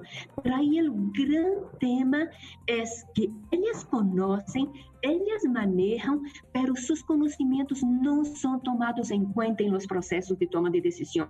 Son completamente excluidas de los procesos de toma de decisión de la gestión hídrica. Por ejemplo, lo que dijimos ya varias veces, ¿no? Las mujeres por los roles de género son encargadas del manejo del agua dentro del hogar pero en los comités comunitarios del agua, las mujeres están prácticamente ausentes de los comités comunitarios del agua y los comités comunitarios son quienes gestionan el agua para brindar el agua al hogar.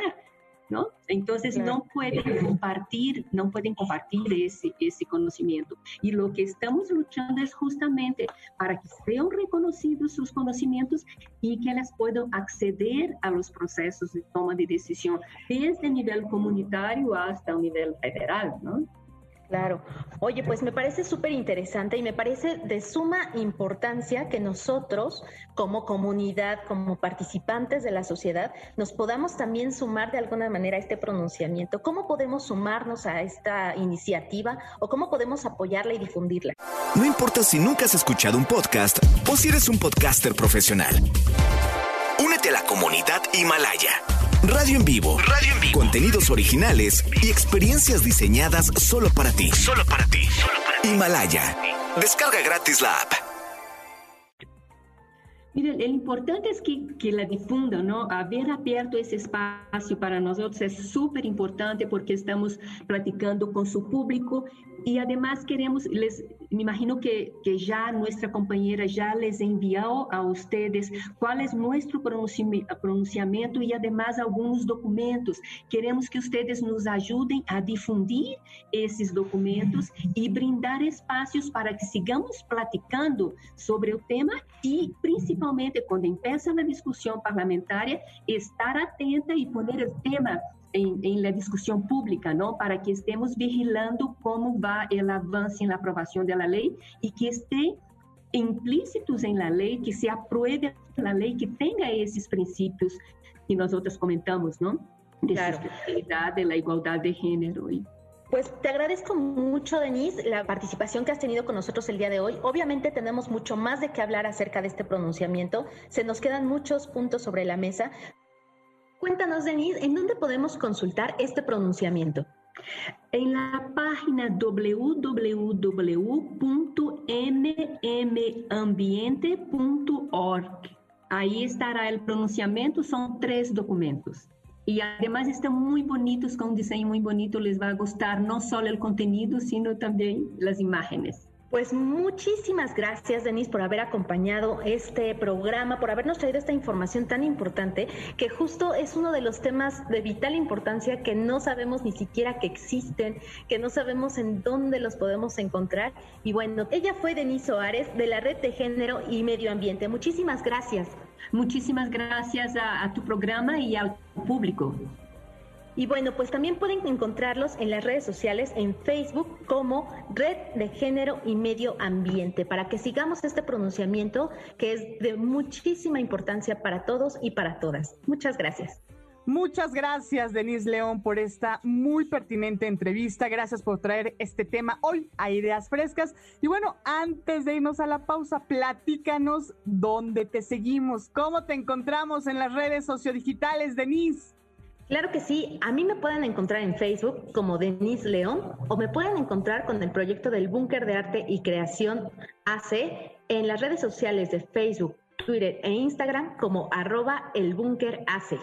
El Búnker AC, pues te vamos a seguir, Denise, te mando un abrazo, muchas gracias y hasta la próxima. Y bueno, nos damos una pausa, regresamos con mucho más aquí en Ideas Frescas, el programa de los alumnos y las alumnas del Centro de Capacitación MBS te recuerdo nuestras redes sociales, Instagram y Facebook, Ideas Frescas 102.5, Twitter, arroba Centro MBS. Estamos encantados, encantadas que nos envíes un tweet o bien a nuestra casa MBS Radio, que también tiene redes sociales, Instagram y Facebook, arroba MBS 102.5, Twitter, arroba MBS 102-5. Regresamos.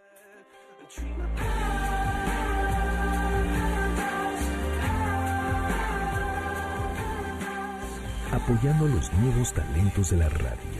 En MBS 102.5. Esto es Ideas Frescas. En un momento regresamos. En MBS 102.5, una estación, todos los sentidos. Le damos espacio a las nuevas voces de la radio. Continuamos en Ideas Frescas.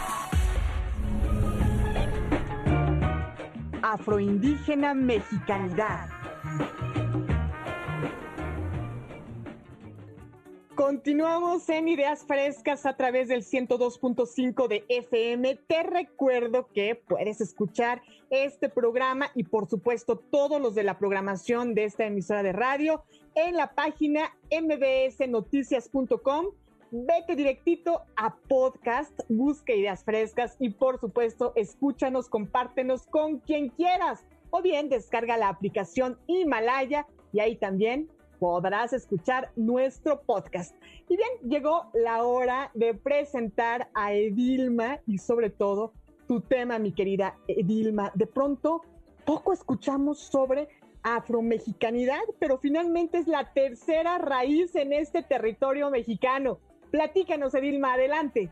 Muchas gracias por la invitación. Ah, he trabajado mucho más el tema de la afrodescendencia ah, pues en Brasil eh, desde luego que allá este, estamos bastante avanzados eh, en toda esta identificación, en este reconocimiento, y acá en México apenas estamos en pañales. Dando un, antecedente, eh, desde luego es em, a partir de 2015 em, cuando se resuelve que esta pregunta estaría específicamente en la encuesta intercensal que empieza a mover todo lo que son este tema de las políticas públicas, las, las instituciones y a ver cómo eh, va este desarrollar todo este un tema para entrar en el censo.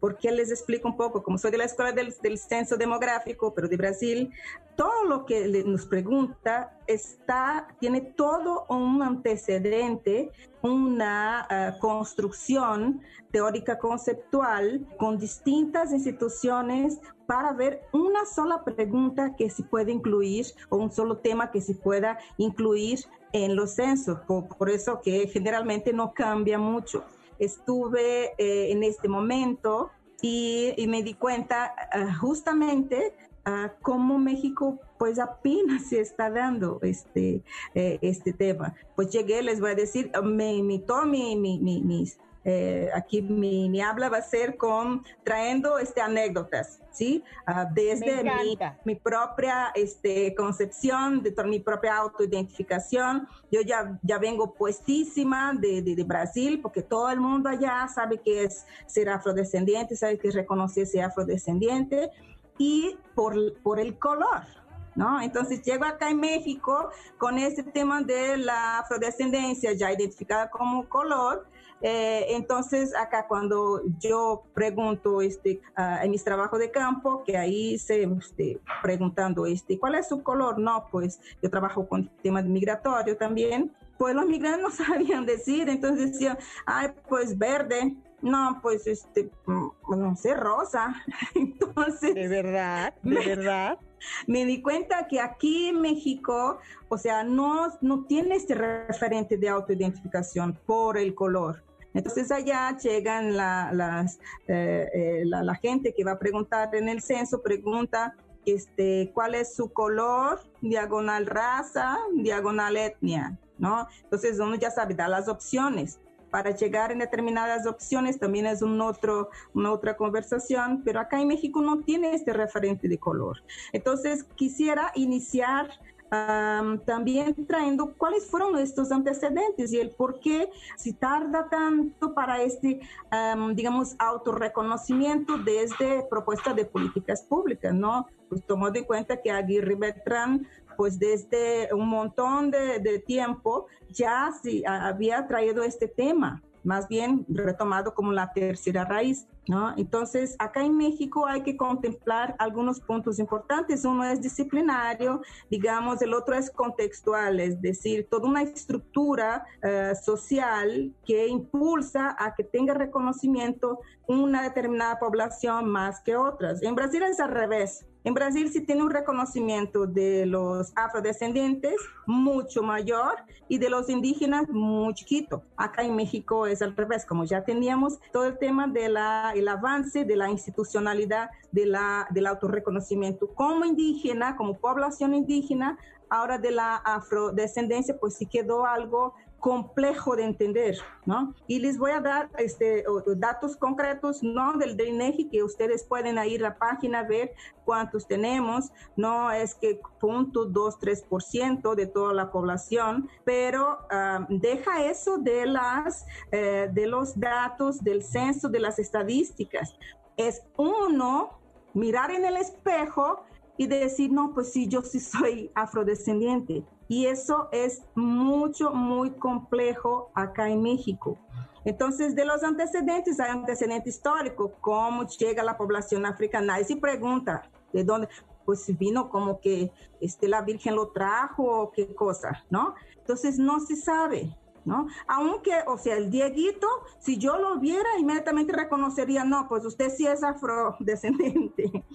Claro, eh, claro claro, ¿no? Este, eh, la, la, geografía misma, entonces, si llega, pues hacia, hacia dónde este, fueron, ¿no? La dispersión, este, los asentamientos, este, em, este, las, las propias ah, manifestaciones de eh, eh, intervención cultural, ¿no? Que los también los obligaron sociológicamente hablando, ¿no? A que se, se interaccionara ¿no? se adaptara en determinado punto a las culturas que aquí ya estaban, ¿no? Entonces, la antropología es que se queda con esta, este, digamos, este, este compromiso y por eso genera todos los conceptos de la tercera raíz, de la, de la africanidad y en fin. Entonces, en la actualidad, ¿qué tenemos? Pues tenemos que ¿qué tanto se sabe sobre la afrodescendencia en México? Entonces ahí les cuento. ¿No? Estaba en la mesa de reunión para definir qué palabra, que sería concepto, entraría en la encuesta. Afromexicano, afrodescendiente. ¿Y esto qué implicaría? ¿No? Implicaría reconocer como las poblaciones que si auto ya históricamente describe, como los de Veracruz, como los de Guerrero, como los de Oaxaca, ¿no? Y entonces, el, y, la palabrita esa tenía que estar porque es una recomendación conceptual, ¿no? El convenio 169, los instrumentos internacionales están poniendo ahí la palabra afrodescendencia. Entonces, ¿cómo vamos a trabajar la población para que nos pueda decir sobre esta autodeclaración. Si decide que va a estar esta pregunta en el censo, en la, encuesta intercensal, perdón. Entonces uno se va a autorreconocer, autodescribir, autoidentificarse, eh, o sea, ¿cómo? Ahí va otra anécdota se hizo toda una estrategia, incluso política, para que las poblaciones de la Costa Chica, que son las que eh, realmente hay el mayor eh, eh, volumen de población, que cuando llegara el, el, que le dijera, sí, soy afro, afrodescendiente, ¿no? Entonces, pues la gente por no, no, no saber el nombre y bueno, y, estaba relacionado con este, la negritud, ¿no? Entonces, en algunos lugares en Oaxaca, sobre todo por el, el, rumbo de, de, Pinotepa nacional, entonces la gente llegaba, hicieron piloto, ¿no?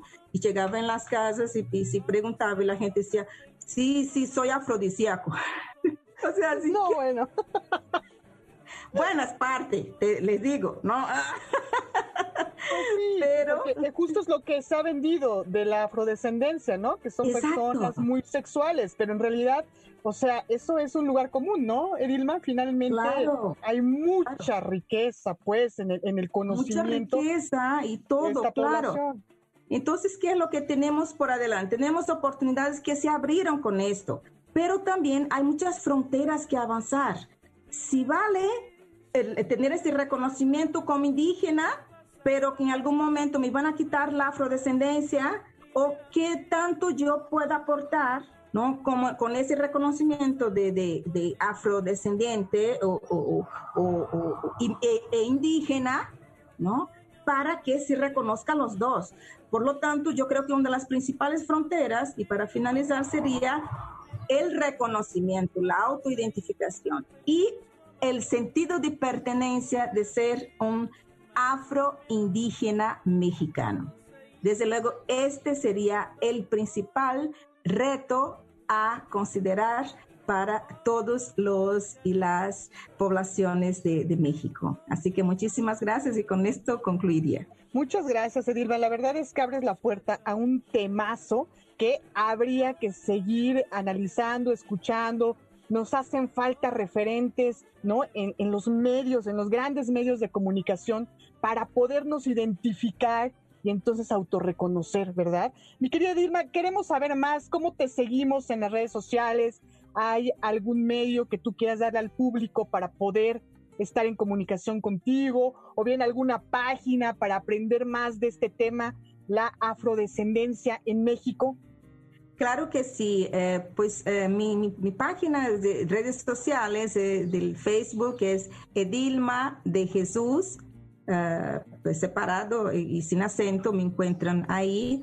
También estamos con una página que es Seminario Permanente Debates Contemporáneos de Sustentabilidad e Interculturalidad. También es una página que estamos teniendo muchas actividades, no específicamente sobre la africanidad, sino de todos los temas que, que tocan y que son este, transversales, ¿no? Y sobre algunas recomendaciones, pues eh, podría, ah, todavía está muy, muy perenne lo que son las, uh, digamos, las publicaciones, ¿no? Las referentes bibliográficos. Pero sí ya lo hay y yo recomendaría particularmente que empezara con los clásicos. Y los clásicos, uno de los clásicos principales realmente es Aguirre Beltrán.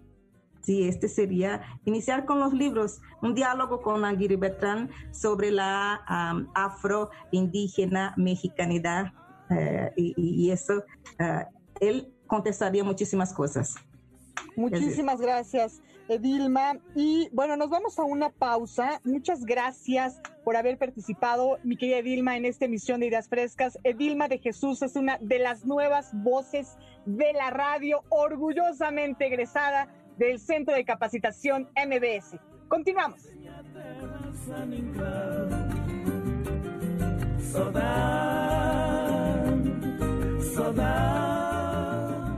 Apoyando los nuevos talentos de la radio en MBS 102.5. Esto es Ideas Frescas. En un momento regresamos.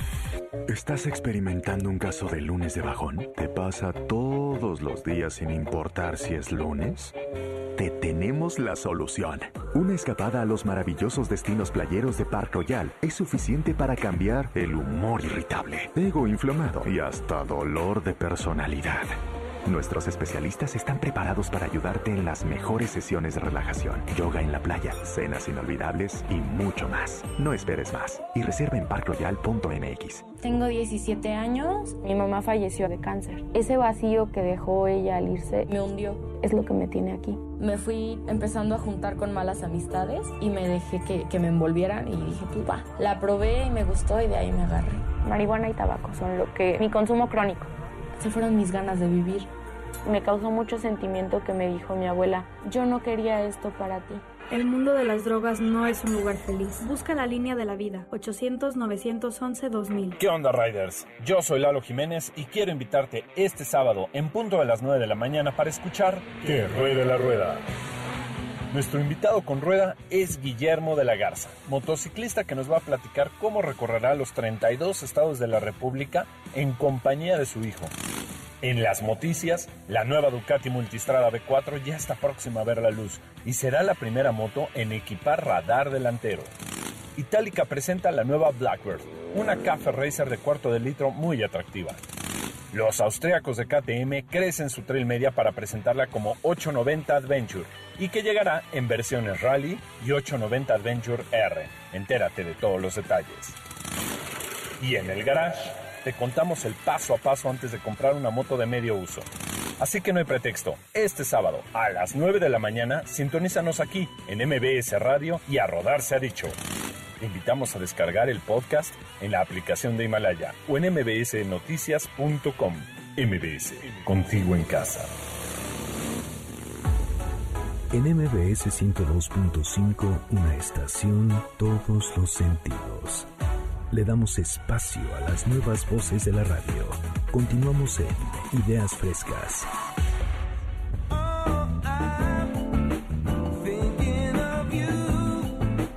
Mi querida Gloria Araujo, pues vamos a hablar de este tema tan importante, la lactancia materna. Tú eres especialista, deseamos hace un momento, porque eres nutrióloga y además eres mamá. Qué mejor especialidad que esa, ¿verdad? La de ser mamá.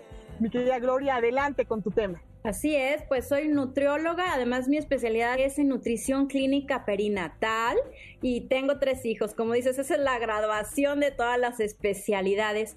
Y una cosa muy importante en la que me dedico y por lo que es el tema favorito para mí es que veo a los bebés nacer, llegar a este mundo. Y realmente me considero una guardiana del nacimiento y de la lactancia materna porque es parte de la nutrición inicial que todo bebé debe de tener.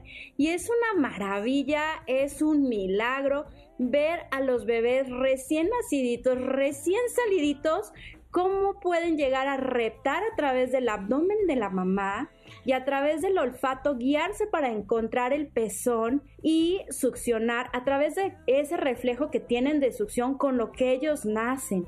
Es una maravilla observar cómo la primera hora de vida del recién nacido es esencial y por eso nosotros tenemos que ayudar y fomentar a que las mamás estén listas y estén preparadas para tener un alojamiento conjunto, que quiere decir que no se separen la mamá y el bebé en cuanto nacen, ¿no? Que, si no se, que no se vayan corriendo este, a los cuneros, sino que pueda la mamá estar con ese bebé en contacto, piel a piel, para que el bebé sea más fácil encontrar ese pezón y desarrollar ese vínculo. Y bueno, la lactancia materna es el mejor regalo que le podemos dar a nuestros hijos.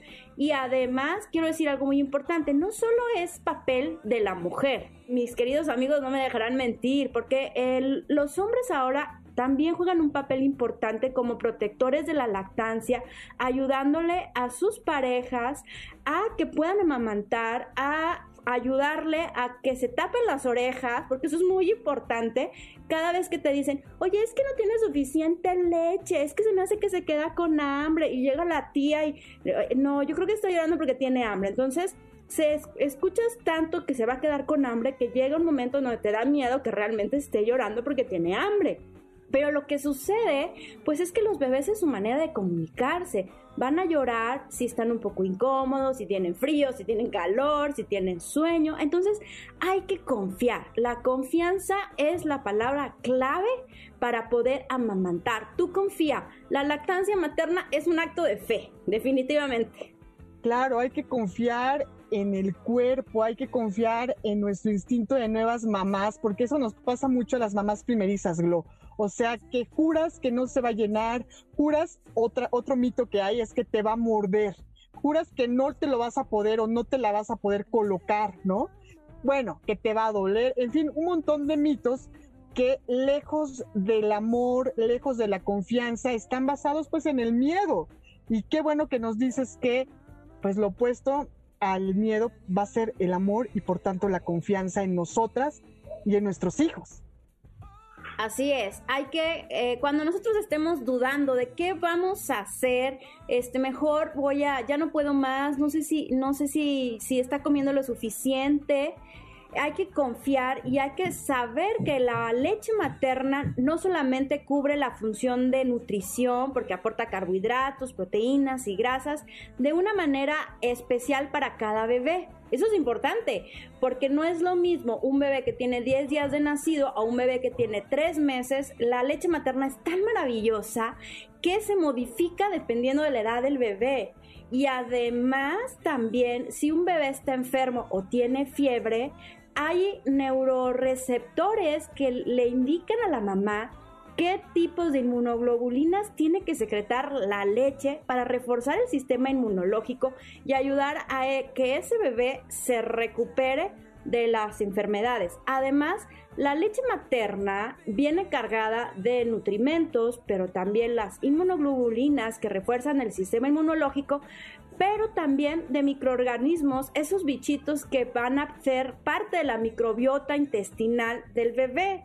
Por eso es tan importante la lactancia materna. Oye, Glo, y bueno, tú que eres especialista en el tema, bueno, tú sabrás que muchas veces ante la desinformación incluso de los propios médicos y de la sociedad en general, la falta de esta cultura de apoyo hacia una mamá lactante, pues a veces nos sentimos profundamente solas, las mujeres que estamos lactando, profundamente incomprendidas. Entonces ahí tú no vas a dejar mentir en que hay especialistas que te acompañan y por ahí está la Liga de la Leche, pero también hay pediatras y médicos como tú que tienen esta sensibilidad y esta inteligencia y esta paciencia para guiarnos. Y quiero decir que ese fue mi caso, ¿no? Porque yo me sentía verdaderamente sola, triste y acongojada hasta que una persona del sector salud me fue guiando con mucha paciencia y con mucho amor y eso siempre se agradece. Así es, Sandra. Yo creo que lo que estás diciendo es básico porque a veces nos nos ponen y nos cuentan a la lactancia materna como, ay, va a ser muy sencillo y lo vas a disfrutar muchísimo y qué bonito, pero a veces no nos cuentan que nos cuesta trabajo, que, van a doler los senos, que no la va a salir la leche inmediatamente en que nace un bebé. Primero hay calostro, que son tres o cuatro días, y después ya hay una bajada de leche donde los pechos se ponen muy duros y llegan a molestar. Y no, yo les digo, no es que duela cuando te está succionando un bebé, lo que pasa es que ese tipo de succión nunca se ha sentido en la vida y entonces como, ah, caray, ¿qué está pasando aquí?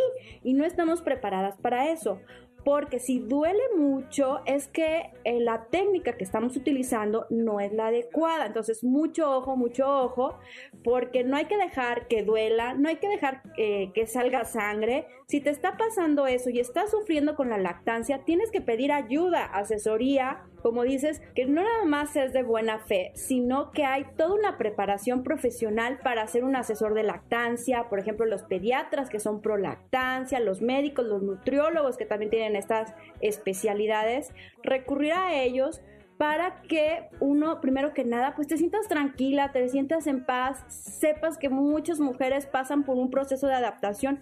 Hay muchas que fluye la leche y parece que salió un manantial, pero no a todas nos pasa así. Y además hay muchas técnicas que nos pueden ayudar para formular más leche, porque hay que hacer hincapié que que hay que echarle muchas ganas, que hay que hacer un esfuerzo, porque a través de la leche materna estamos construyendo lo que es la programación de la salud de un adulto. Así de, de importante es la lactancia materna. Es la primera vacuna y es el mejor regalo que le puedes dar a tu bebé. Qué importante, Gloria. Y además habrá que decir que se cría en tribu, eso es algo de lo que yo he aprendido en estos andares de la vida. Y fíjate que ahorita estoy viendo el calendario y estamos en octubre, que es el mes de la lucha contra el cáncer de mama, que también influye la lactancia materna en esto, ¿verdad?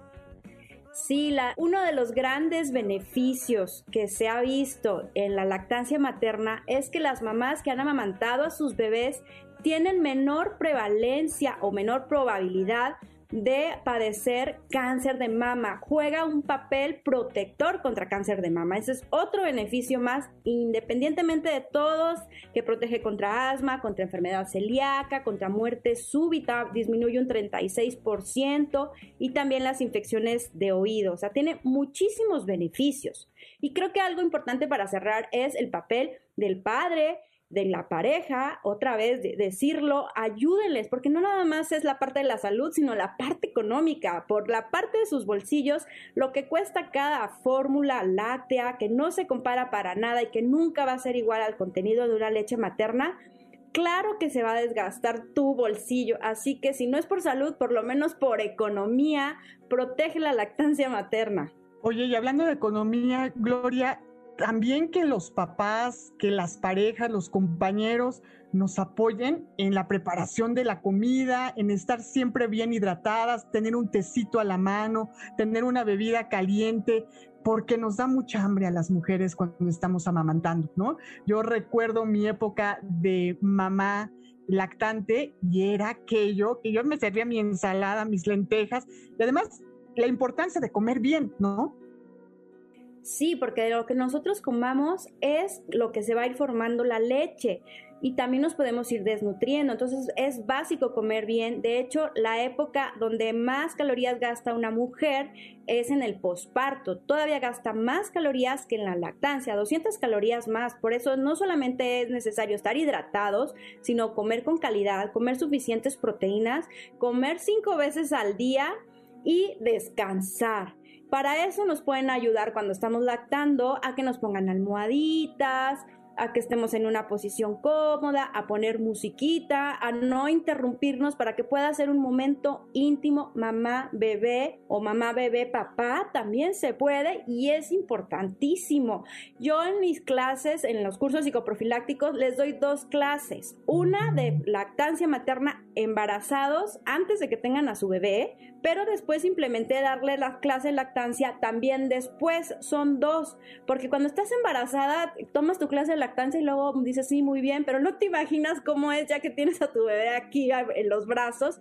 Y entonces tenemos un grupo de mamás en lactancia, recién naciditos sus bebés, donde a veces dices, ay, es que mi pezón está muy grande, no le va a caber en su boquita. Y entonces le digo, mira, le das permiso, ve a la otra y la otra dice, ay, no, está bien, o sea, ya ve que hay un pezón más grandote y que el bebé puede, no importa. Entonces, entre mujeres, como dices, en tribu, ayudándonos, confortándonos y echándonos porras para poder seguir adelante, porque es un reto, es cansado también, o sea, es muy bonito, pero también cansa.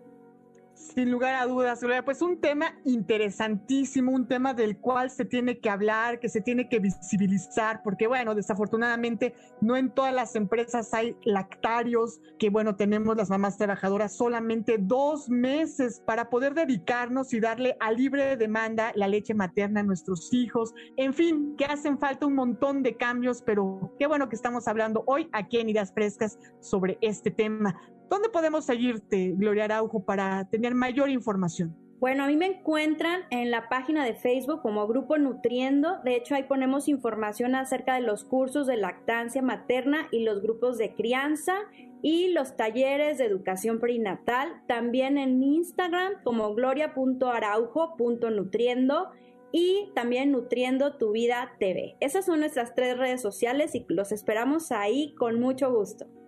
Excelente, muchas gracias. ¿Qué te parece, Gloria, si vamos a escuchar a Clara Meira? Ella es mamá, es la activista y está impulsando una campaña en las redes sociales que se llama hashtag Amamantemos Libres. La tenemos aquí hoy en Ideas Frescas porque nos quiere invitar a sumarnos a esta campaña y luego nos vamos a una pausa. Esto es Ideas Frescas, el programa de las nuevas voces de la radio.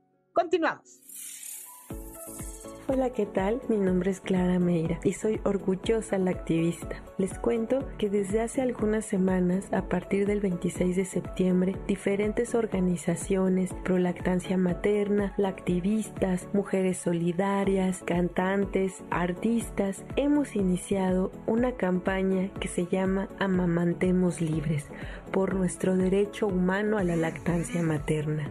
Hoy, más que nunca, es fundamental que las mujeres, niñas y niños podamos ejercer este derecho, porque uno de cada tres niñas y niños solamente pueden ser alimentados por la leche de sus madres. Y esto tiene que ver con todo eso que se ha construido alrededor de nuestras familias, de nuestras parejas y de la gente que dice que la leche materna no sirve. Va generando miedos, temores, ganas de no alimentar a nuestras hijas e hijos y eso no permite que crezcan con una alimentación sana, suficiente, adecuada y nutritiva. Es así como hemos iniciado esta campaña y queremos invitarte a que te unas, a que nos ayudes a promover que la lactancia materna es el mejor alimento y uno de los nutrientes más importantes, no solo físicos, sino también mentales y emocionales. Y es por eso que te invitamos a que sigas nuestras redes sociales en Amamantemos Libres como página de Facebook o también tenemos un correo electrónico que se llama amamantemoslibres.gmail.com, porque nuestro derecho a la lactancia debe ser ejercido y garantizado. Muchas gracias. Apoyando los nuevos talentos de la radio. En MBS 102.5. Esto es Ideas Frescas. En un momento regresamos. En MBS 102.5, una estación, todos los sentidos. Le damos espacio a las nuevas voces de la radio. Continuamos en Ideas Frescas.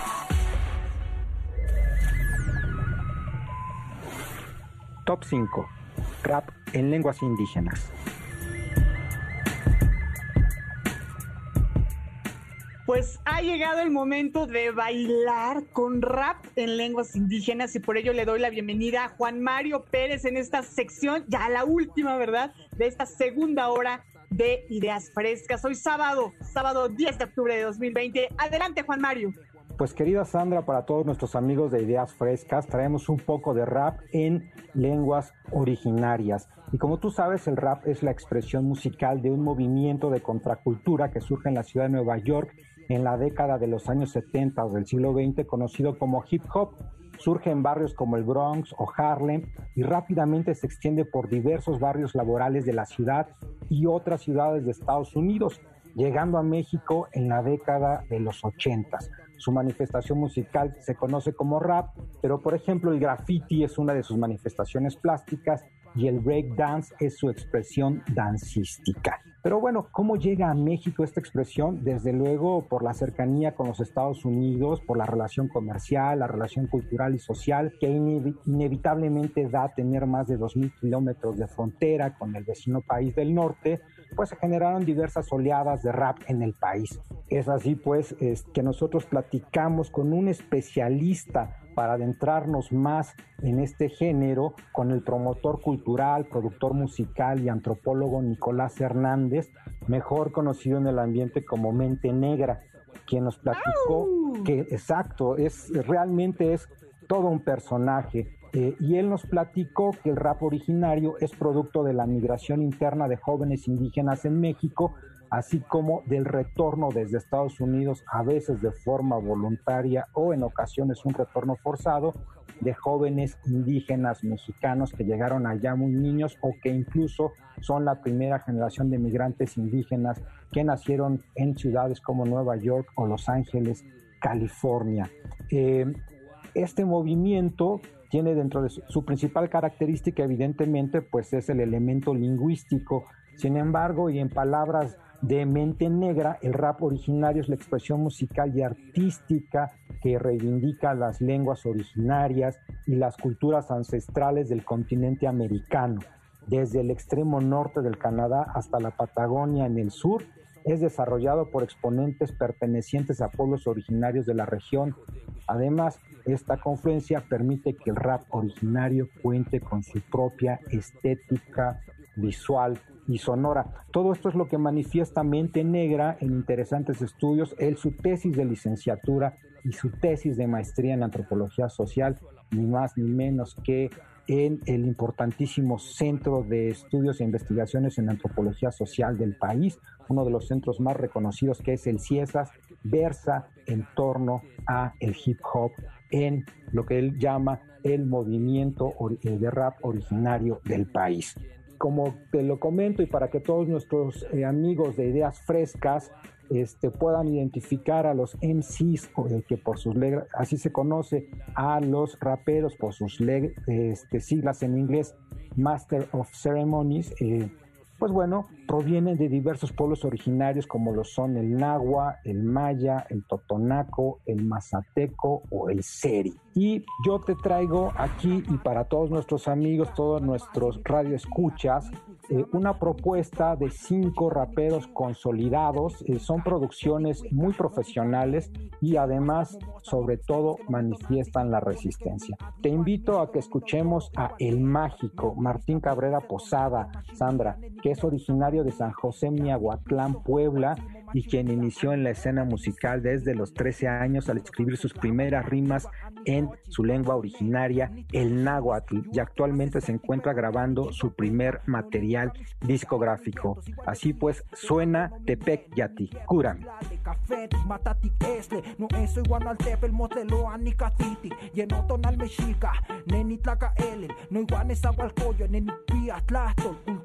Tradición, que anoche de corazón, y esta fue la propuesta musical del Mágico. Ya ha llegado el momento de abrir espacio para Keeper. Keeper José Antonio Díaz Bolaños es un rapero mazateco. Fíjate qué bonito nombre. Keeper en mazateco significa río que fluye. Él es originario de San Felipe de Jalapa de Díaz, Oaxaca, y además fue ganador del primer encuentro de música de rap indígena. Pues él concibe este género como un medio para combatir la discriminación. Y a través del rap, Keeper expresa pues sentimientos, conserva su cultura y promueve entre la juventud el orgullo de la lengua el ser hablante de Mazateco. Vamos a escuchar Mazateco y es una producción de Mente Negra.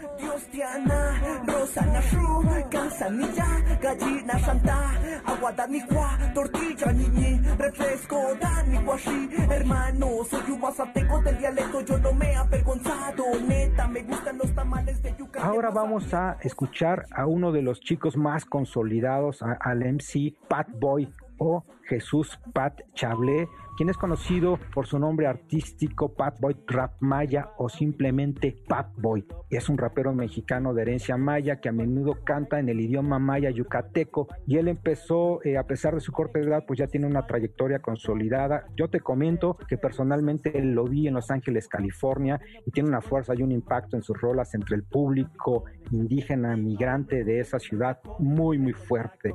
Eh, ahora vamos a escuchar con él Vidas Mayas y esta rola únicamente está rapeada en maya peninsular.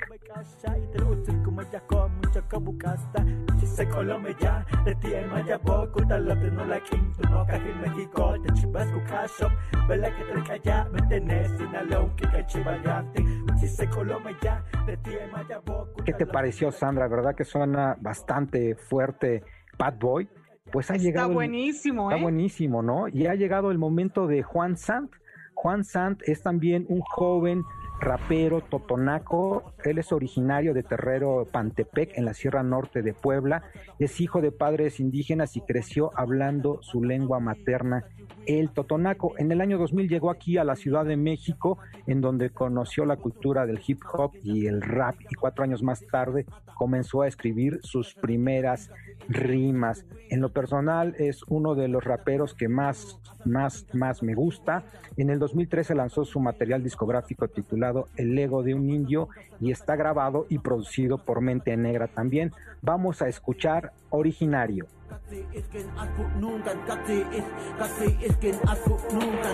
Estoy cansado de todo, cansado ya de callar de negar que soy originario. Lo tengo en la voz, en el corazón, en la sangre, en las venas, mi piel morena. Ese fue un pedacito de originario eh, con la producción de Mente Negra y en la voz de Juan Sant, su creador. Y vamos ahora con una de mis favoritas, porque las mujeres indígenas, desde luego que también hacen rap.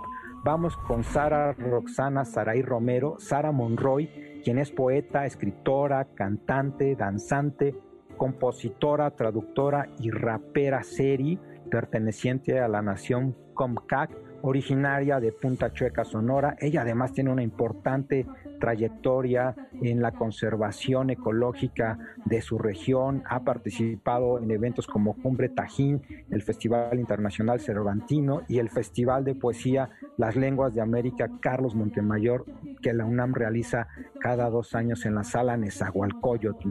En esta ocasión vamos a escuchar eh, una colaboración que presentó en vivo, eh, se llama Hukyupea que significa en serie toda la buena vibración.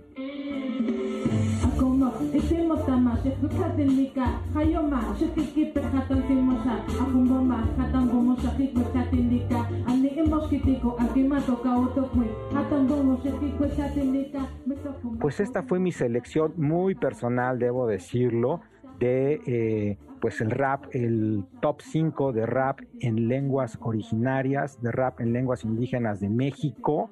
Eh, ¿Qué te ha parecido, Sandra? Uy, pues tal cual lo dice Sara Monroy, toda la buena vibración es la que vamos a dejar aquí en el espectro radioeléctrico para toda la audiencia, para el todo, para todo el público, mi querido Juan Mario, excelente. ¿Cómo te seguimos en las redes sociales, en el espacio digital, mi querido Juan? Bueno, pues les tengo una sorpresa, no olviden visitar ante todo la página de Mente Negra, mentenegra.com, así. Y bueno, amigos de Ideas Frescas, espero que les haya gustado esta colaboración. A mí me pueden encontrar como Juan Mario Pérez, tanto en Facebook, Twitter e Instagram y ahí pueden buscar los videos y las rolas completas que en este momento ya están arriba para que puedan escucharlas completamente y gozar de toda la buena vibración para quedarnos en este sábado, iniciar con fuerza y escuchar, ¿por qué no?, todo el rap del movimiento en lenguas originarias de México.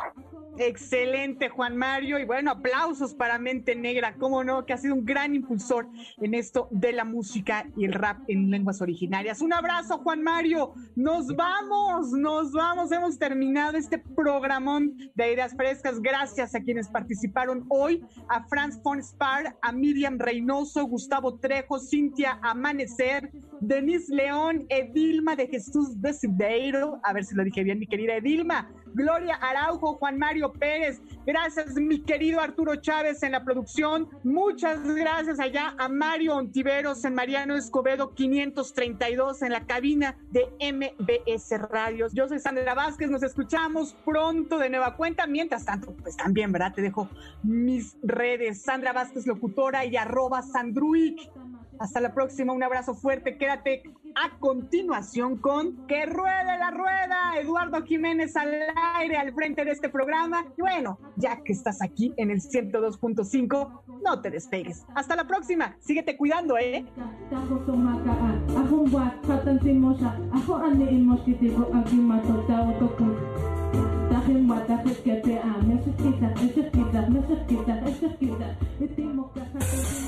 Por hoy concluimos con nuestras ideas frescas. Los alumnos del Centro de Capacitación MBS los esperan con mucho más el próximo sábado en punto de las 7 de la mañana. MBS Radio 102.5.